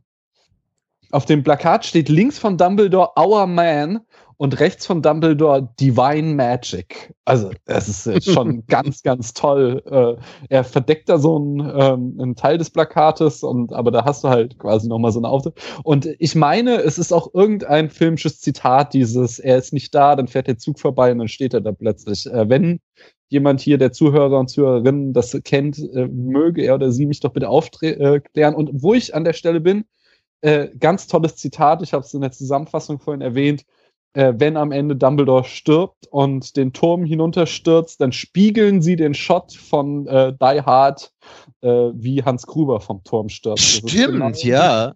Jetzt, wo du das sagst. Die gleiche Einstellung, um. Da hätte ja eigentlich Snape vom Turm fallen müssen. Ja, aber Snape ist nicht der Mörder, verstehst du? Sie haben das variiert, so macht man das. Deswegen sieht dieser Shot auch so komisch aus, ja, Everything weil das halt gerade angelegt ist. Es ja. ist ich finde, aber das mit, dem, das mit dem Zug, ist das nicht vielleicht aus Once Upon a Time in the West? Ist das nicht auch am Anfang so, wie Harmonika eingeführt wird, so mit dem ja, Zug, der ja, ankommt und wegfährt? Ich glaube, das könnte gut sein. Das, das, ich das meine mich daran zu erinnern, ja. Also, mir ging es ja eher darum, dass das einfach nicht funktioniert, diese beiden beiden dann doch sehr stark getrennten Welten auf ja. einmal zu vereinen, weil mein Kopf fängt dann an zu fragen, so, was ist, also Dumbledore, der beim Schwarzfahren erwischt wird oder also so solche Sachen. Er ja. wird ein bisschen trivialisiert und entmystifiziert dadurch. Exakt. So, ich, aber er geht ja vorher auch aufs Klo mit dem Magazin so, ne? Das, in dem Film ist das halt mal so ein bisschen so. Ja. Nein, ich finde das voll schön. Auch so dieses, wie er dann äh, Riddle da in diesem äh, Waisenhaus äh, besucht und er hat offensichtlich Muggelkleidung an. Das heißt, er hat so einen Anzug an, der irgendwie so super pompös ist und irgendwie so einen komischen Schal. Ja. So, das ist, er sieht auch total bekloppt aus, aber er ist dann halt quasi in Zivil. Also, ich mag das. Im Buch, gibt, ja. Im Buch gibt es dann noch so eine schöne Szene, weil der holte Harry von den ähm, Dursleys ab, äh, was sie gut weggelassen haben, finde ich okay, dass sie das uns nochmal erspart haben. Aber da, da, unterhält er sich so mit denen und hat so Weingläser herauf beschworen und will, dass die mit ihm Wein trinken, aber die Dursleys sind ja immer so, i, Magie wollen wir nichts zu tun haben. Und dann lässt er ihnen die ganze Zeit die Weingläser so gegen die Stirn das stimmt, ja. Und das ist, das er halt ist halt so, so richtig unverschämt zu denen in der Szene. Also, ich tue jetzt mal so, als hätten sie mich reingebeten und so, ja. es ist halt so, so, das halt immer so, Dumbledore, der ist halt immer so ein bisschen daneben und äh, das passt schon, dass der irgendwie da nicht so richtig reinpasst in diese Welt. Das finde ich gut. Vielleicht, ja. Hm, na gut. Ähm, wenn ihr jetzt noch dabei seid, aus dem Nitpicking etwas Positives zu machen, dann möchte ich das auch noch mal, also nicht aus dem Nitpicking, sondern das Positive noch mal aufgreifen, äh, nämlich ähm, nochmal zurück zu den Bildern, die Rowling da benutzt. Diese relative Sanduhr fand ich total süß. Diese. Sanduhr, die halt, wie war das noch? Äh, schneller läuft, wenn es ein langweiliges Gespräch ist und halt langsamer läuft, wenn es ein gutes Gespräch ist oder so. Mhm. Oder fast stehen bleibt, glaube ich sogar. Mhm. Und es ist auch so, dass dann als Harry das erste Mal versucht, da diesen Horcrux zu ergattern, die Sanduhr erst ganz langsam läuft und kaum spricht er das aus, klatscht der Sand quasi runter. Also das ist auch nochmal sehr, sehr schön aufgegriffen. Ja. Und dann habe ich aber noch eine Frage Ja. an euch, an die Harry Potter-Experten da draußen und hier drin. Wie funktioniert das denn überhaupt mit dieser, also weil das jetzt, das meine ich halt, wenn du Dumbledore in so eine U-Bahn stellst, dann fange ich halt an, so nachzudenken. Und eben auch der, der Anfang des Filmes hattest du, Daniel, ja auch so zusammengefasst mit dieser, mit diesem Terroranschlag in der Menschenwelt. Wie sind diese Welten dann eigentlich miteinander verwoben? Also dadurch, dass jetzt diese ganze Zauberwelt so in, wie sagt man, äh, Turmoil ist, also alles sich In überschlägt. Aufruhr. Genau, und eigentlich ja vor dem Untergang steht, ähm, muss das, Das doch auch langsam zurückschlagen in die Menschenwelt, oder nicht? Also es gibt Da da, muss, äh, im, sorry, im aber ich muss, ich muss das sagen. Ah, weil, ich will, ich will. Also ganz, ganz kurz, ganz ich kurz, sagen, ich will nur ganz kurz noch einmal festhalten, äh, also das bisschen, also ich habe die Frage gestellt, ich will sie ganz kurz einmal selber beantworten, weil bisher waren doch diese Interaktionsebenen eher so lustige, kleine, süße Details mit diesem Doppeldeckerbus zum Beispiel, Mhm. den man ja irgendwie nicht sieht und Es klar Harry. Potter unter der unter der Treppe und dann wird er da abgeholt. Also es war eher, wenn es um diese Interaktion ging, wie gesagt, so charmante, süße, äh, mit Augenzwinkern versehene äh, Bilder und Geschichten und Aktionen. Aber jetzt muss das doch langsam auch irgendwie ernst werden, oder nicht? Ähm, ich muss, da muss ich leider tatsächlich reden, weil es, das ist mein größter Kürzungskritikpunkt an dem Film, weil das erste Kapitel vom sechsten Band ist mein absolutes Lieblingskapitel in der ganzen Reihe. Es ist Oh, so, echt? so, ich finde das so geil. Es ist so Der witzig. andere Minister. Es ist, ähm, das Buch beginnt damit, dass äh, wir beim Prime Minister äh, der Muggel in äh, United Kingdom sind und dann dort der, äh, der Minister für Zauberei auftritt. Nicht? Wir haben die ganze Zeit immer erzählt Mhm. bekommen, dass äh, er nur Minister ist. Also natürlich ist er Teil des Kabinetts und äh, Was? Ja, natürlich. Was? was? was? Prime Minister ist total genervt, weil er hatte eigentlich mal, äh, der hat den nur einmal gesehen, als er vereidigt wurde, kam der zu ihm, hat gesagt, so übrigens, es gibt da eine Welt voller Magier, aber wir kümmern uns um unseren Kram und danach äh, hat er gesagt, würde, würde er ihn nie wiedersehen und seitdem hat er aber ständig sein Versprechen gebrochen und stand immer wieder bei ihm auf der Matte, um ihn um die neuesten Katastrophen in der Magierwelt zu informieren. Aber nur Und wenn dann was er- Schlimmes passiert. Habe ich Genau, nur wenn- äh, Und jetzt ganz kurz und nur, jetzt- habe ich da was verpasst? Also die Muggel wissen um Nee, die, die Mu- magische kein, Welt? kein, kein Muggel weiß es außer dem Premierminister, weil der ist ja der Vorstehende des Kabinetts und deswegen ist er natürlich auch der Chef vom Zaubereiminister, der aber sagt, wir regeln den Kram alleine, aber dann immer wieder kommt so, ja, normalerweise regeln wir den Kram alleine, aber wir haben da dieses Problem, dass da äh, der mächtigste Schwarzmagier aller Zeiten zurückgekehrt ist. Und äh, diese, äh, dieses ganze erste Kapitel besteht halt darin, dass er ihm halt erzählt, so, ja, ihr habt da gerade das und das Problem, da ist zum Beispiel neulich diese Brücke Ja. aus mysteriösen Gründen eingebrochen, so, ja, war leider ein Terroranschlag. So, das waren wir übrigens so. Genau, ihr habt da komische Erdbeben im Süden von England. Ja, da sind gerade ein paar Riesen, die da ähm, amok laufen. Das heißt, der. Zaubereiminister funkt dem Premierminister die Wahrheit und der Premierminister tritt Und- dann vor die Kamera und sagt, ja, Area 51, äh, das war nur ein Genau. Heliumballon und äh, in Wirklichkeit. Genau so. Es gibt eine ganze Abteilung im Zaubereiministerium, die nur damit beschäftigt ist, die Spuren dieses Krieges zu verwischen, so dass die Muggel nichts davon mitkriegen. So ein bisschen Man in Black Style. Da kommen dann Genau. irgendwie die Magier in den schwarzen Anzügen und den Sonnenbrillen und Ja. sagen so, alle mal bitte hier drauf gucken und dann wird geblitzdings. Und das ist so wunderbar in diesem erz- erzählt, in diesem Kapitel besonders irgendwie, dass dann der Premierminister sagt so, und das haben die ihn alles durchgehen lassen, ich wäre schon längst rausgeflogen. Und dann, äh, wie heißt der alte äh, Zaubereiminister? Scrimger. Nee, das ist der neue, der davor. Cornelius Äh, Fudge. Genau, Cornelius Fatsch schon auch so, wo denken Sie hin so? Ich habe schon längst meinen Job verloren. Ich bin hier Ja, nur, genau. um Ihnen meinen Nachfolger Also, das vorzustellen. stimmt, das ist halt ganz knuffig, dass es so auch so ein leichtes Bonding dann gibt zwischen diesen beiden, die im Grunde in völlig anderen Welten leben. Ja. Aber selbst dieser Muggel-Premierminister erkennt sich dann auch so ein bisschen wieder oder versteht auch so ein bisschen, wie man anscheinend auf der anderen Seite dann auch so mit den politischen Dingen umgeht. Ich wollte gerade Das sagen, Politik ist Politik, ob es jetzt nun für Menschen oder. Genau, für Muggel, ja. den Egal in welchem Universum.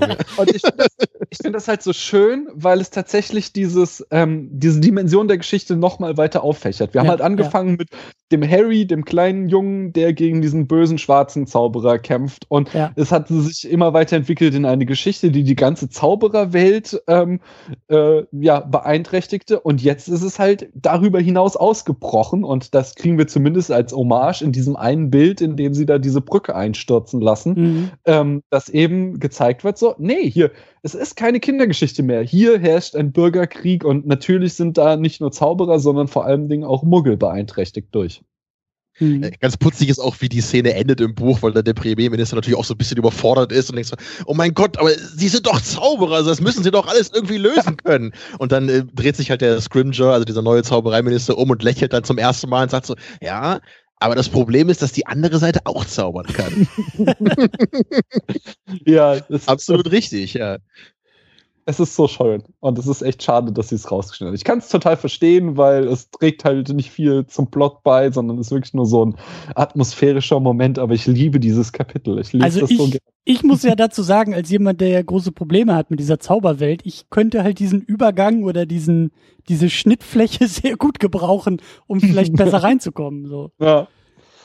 Ja, das, das wäre eigentlich echt ein schöner Einstieg auch für den Film gewesen. So im, im Buch funktioniert es eben auch total gut so. Es, es holt einen locker rein, obwohl das ganze Buch ja ein bisschen ernster ist. Und im zweiten Kapitel, wo man dann ja auch, also diesem, an dem Spinners End ist, also da, wo Snape äh, mit der äh, Mutter von Malfoy diesen un Unbreakable Vow da eingeht, ne, dann ist man halt wirklich ein bisschen ernster drin. Aber so ganz am Anfang, so als Warm-up quasi, ist dieses Zaubereiminister-Kapitel echt ganz knuffig. Ja. So, dann sind wir ja langsam vermutlich mal am Ende heute, oder?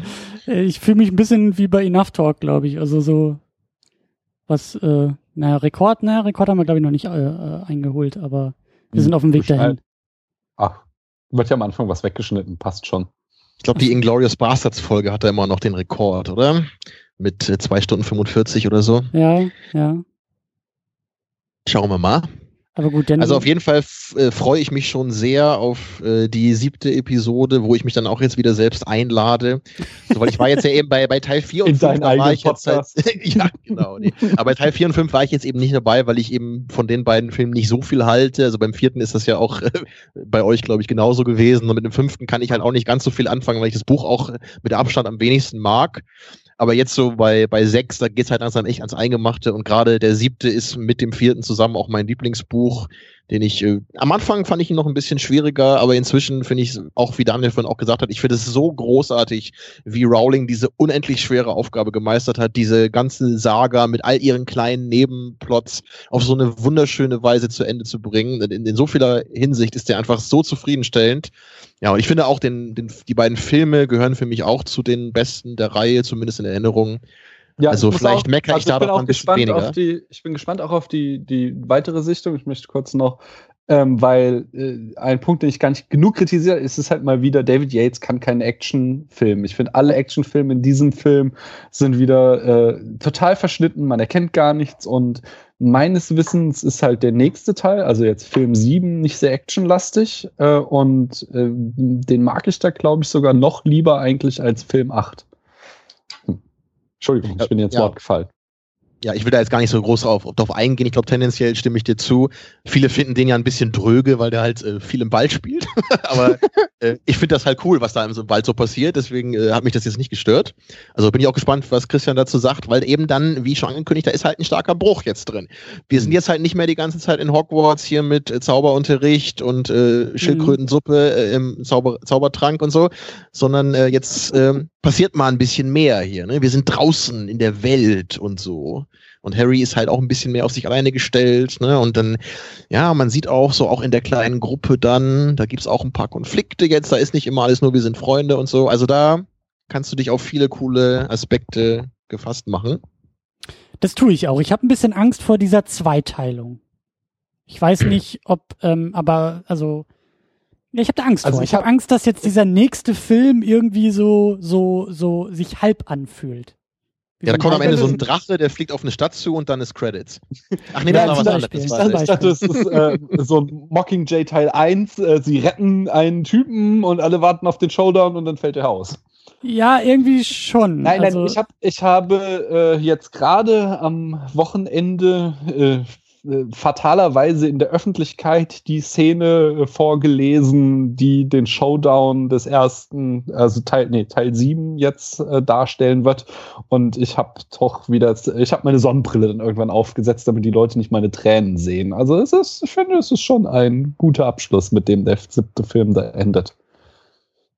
Ja, ich denke auch. Es ist eher wie bei Herr der Ringe. Die Filme haben sinnvolle Trennungen und Hm. nicht wie bei den Hobbits, wo das halt nicht so wirklich Sinn macht. Dann äh, bin ich umso gespannter. Ja, so. Und Christian, du hast jetzt als Hausaufgabe nochmal, dass du dir meine Begrüßung von vorhin anhörst und dann äh, versuchst rauszufinden, was ich da gesagt habe. Na, da habe ich doch unsere wunderbaren Hörerinnen und Hörer, die das alles für mich in die Kommentare ähm, aufklären können. Tja. So, also ich bin platt jetzt. Äh, ich sag Dito. jetzt Tschüss, aber ich freue mich sehr auf die nächste Ausgabe mit euch beiden wieder. Ja, äh, ne, also machen wir bald so, dass äh, andere Programm übernimmt. Ich weiß gar nicht, was jetzt nach dieser Ausgabe kommt oder kommen wird, aber also ist nicht so, dass wir jetzt gleich nächste Woche weitermachen, sondern Erstmal kommt das Wort zum Sonntag. und auch erstmal so ein bisschen sacken lassen und verarbeiten und Genau. so ein bisschen, bisschen verdauen. Und äh, das können wir vor allen Dingen in der Zwischenzeit, und jetzt kommt der äh, Besen hinübergeflogen zu dir, Daniel, auch im Spätfilm machen. Ja, äh, ich darf Werbung machen. Wir haben, äh, wir sind zuletzt zum Mittelpunkt der Erde gereist, haben einen äh, Jules Verne-Film aus dem Jahr 1959 geguckt, hatten eine Menge Spaß dabei. So, ich dachte Das- den mit Keanu Reeves. Ne, wir haben den guten alten Stoff uns reingezogen. Wir gucken nämlich Filme auch vor unserer Geburt. Ähm, äh, also, nee, wir gucken Filme, die gemacht Im, wurden. im unserer Bauch, ja. genau. Das nenne ich mal richtigen Filmfan mit Leidenschaft. ja. Anyway, jedenfalls hatten wir sehr viel Spaß und die könnt ihr auch haben, wenn ihr die Folge hört. Außerdem, äh, demnächst werden wir uns dem Thema Actionheldinnen widmen. Wir Schön. haben äh, die Lena zu Gast, die hatten wir schon in einer der Weihnachtsfolgen mal zu Gast. Und wir machen so einen Rundumschlag, äh, sprechen über die Hunger Games, über Mad Max Fury Road und die neuen Star Wars Filme und gucken mal, was wir da so zu sagen haben. Vielleicht Dann würde ich euch ja vielleicht sogar noch, äh, ich habe ihn jetzt noch nicht gesehen zum Zeitpunkt dieser Aufnahme, aber das Internet fängt ja langsam an zu hyperventilieren, was Wonder Woman angeht. Vielleicht ist da ja, Ja. auch noch ein bisschen was rauszuholen. ja, mal schauen. Der Trailer sah so scheiße aus, aber wer weiß. Das Internet hat immer recht, Tamino. Das ist ja, ja, weiß das sein. Ich weiß nicht, ob wir das noch rechtzeitig hinkriegen, aber äh, vielleicht ist ja da auch mal eine Fortsetzung dann bei dieser Reihe geplant. Oder vielleicht wird es dann eine Reihe. Anyway, äh, ja, das war's von mir.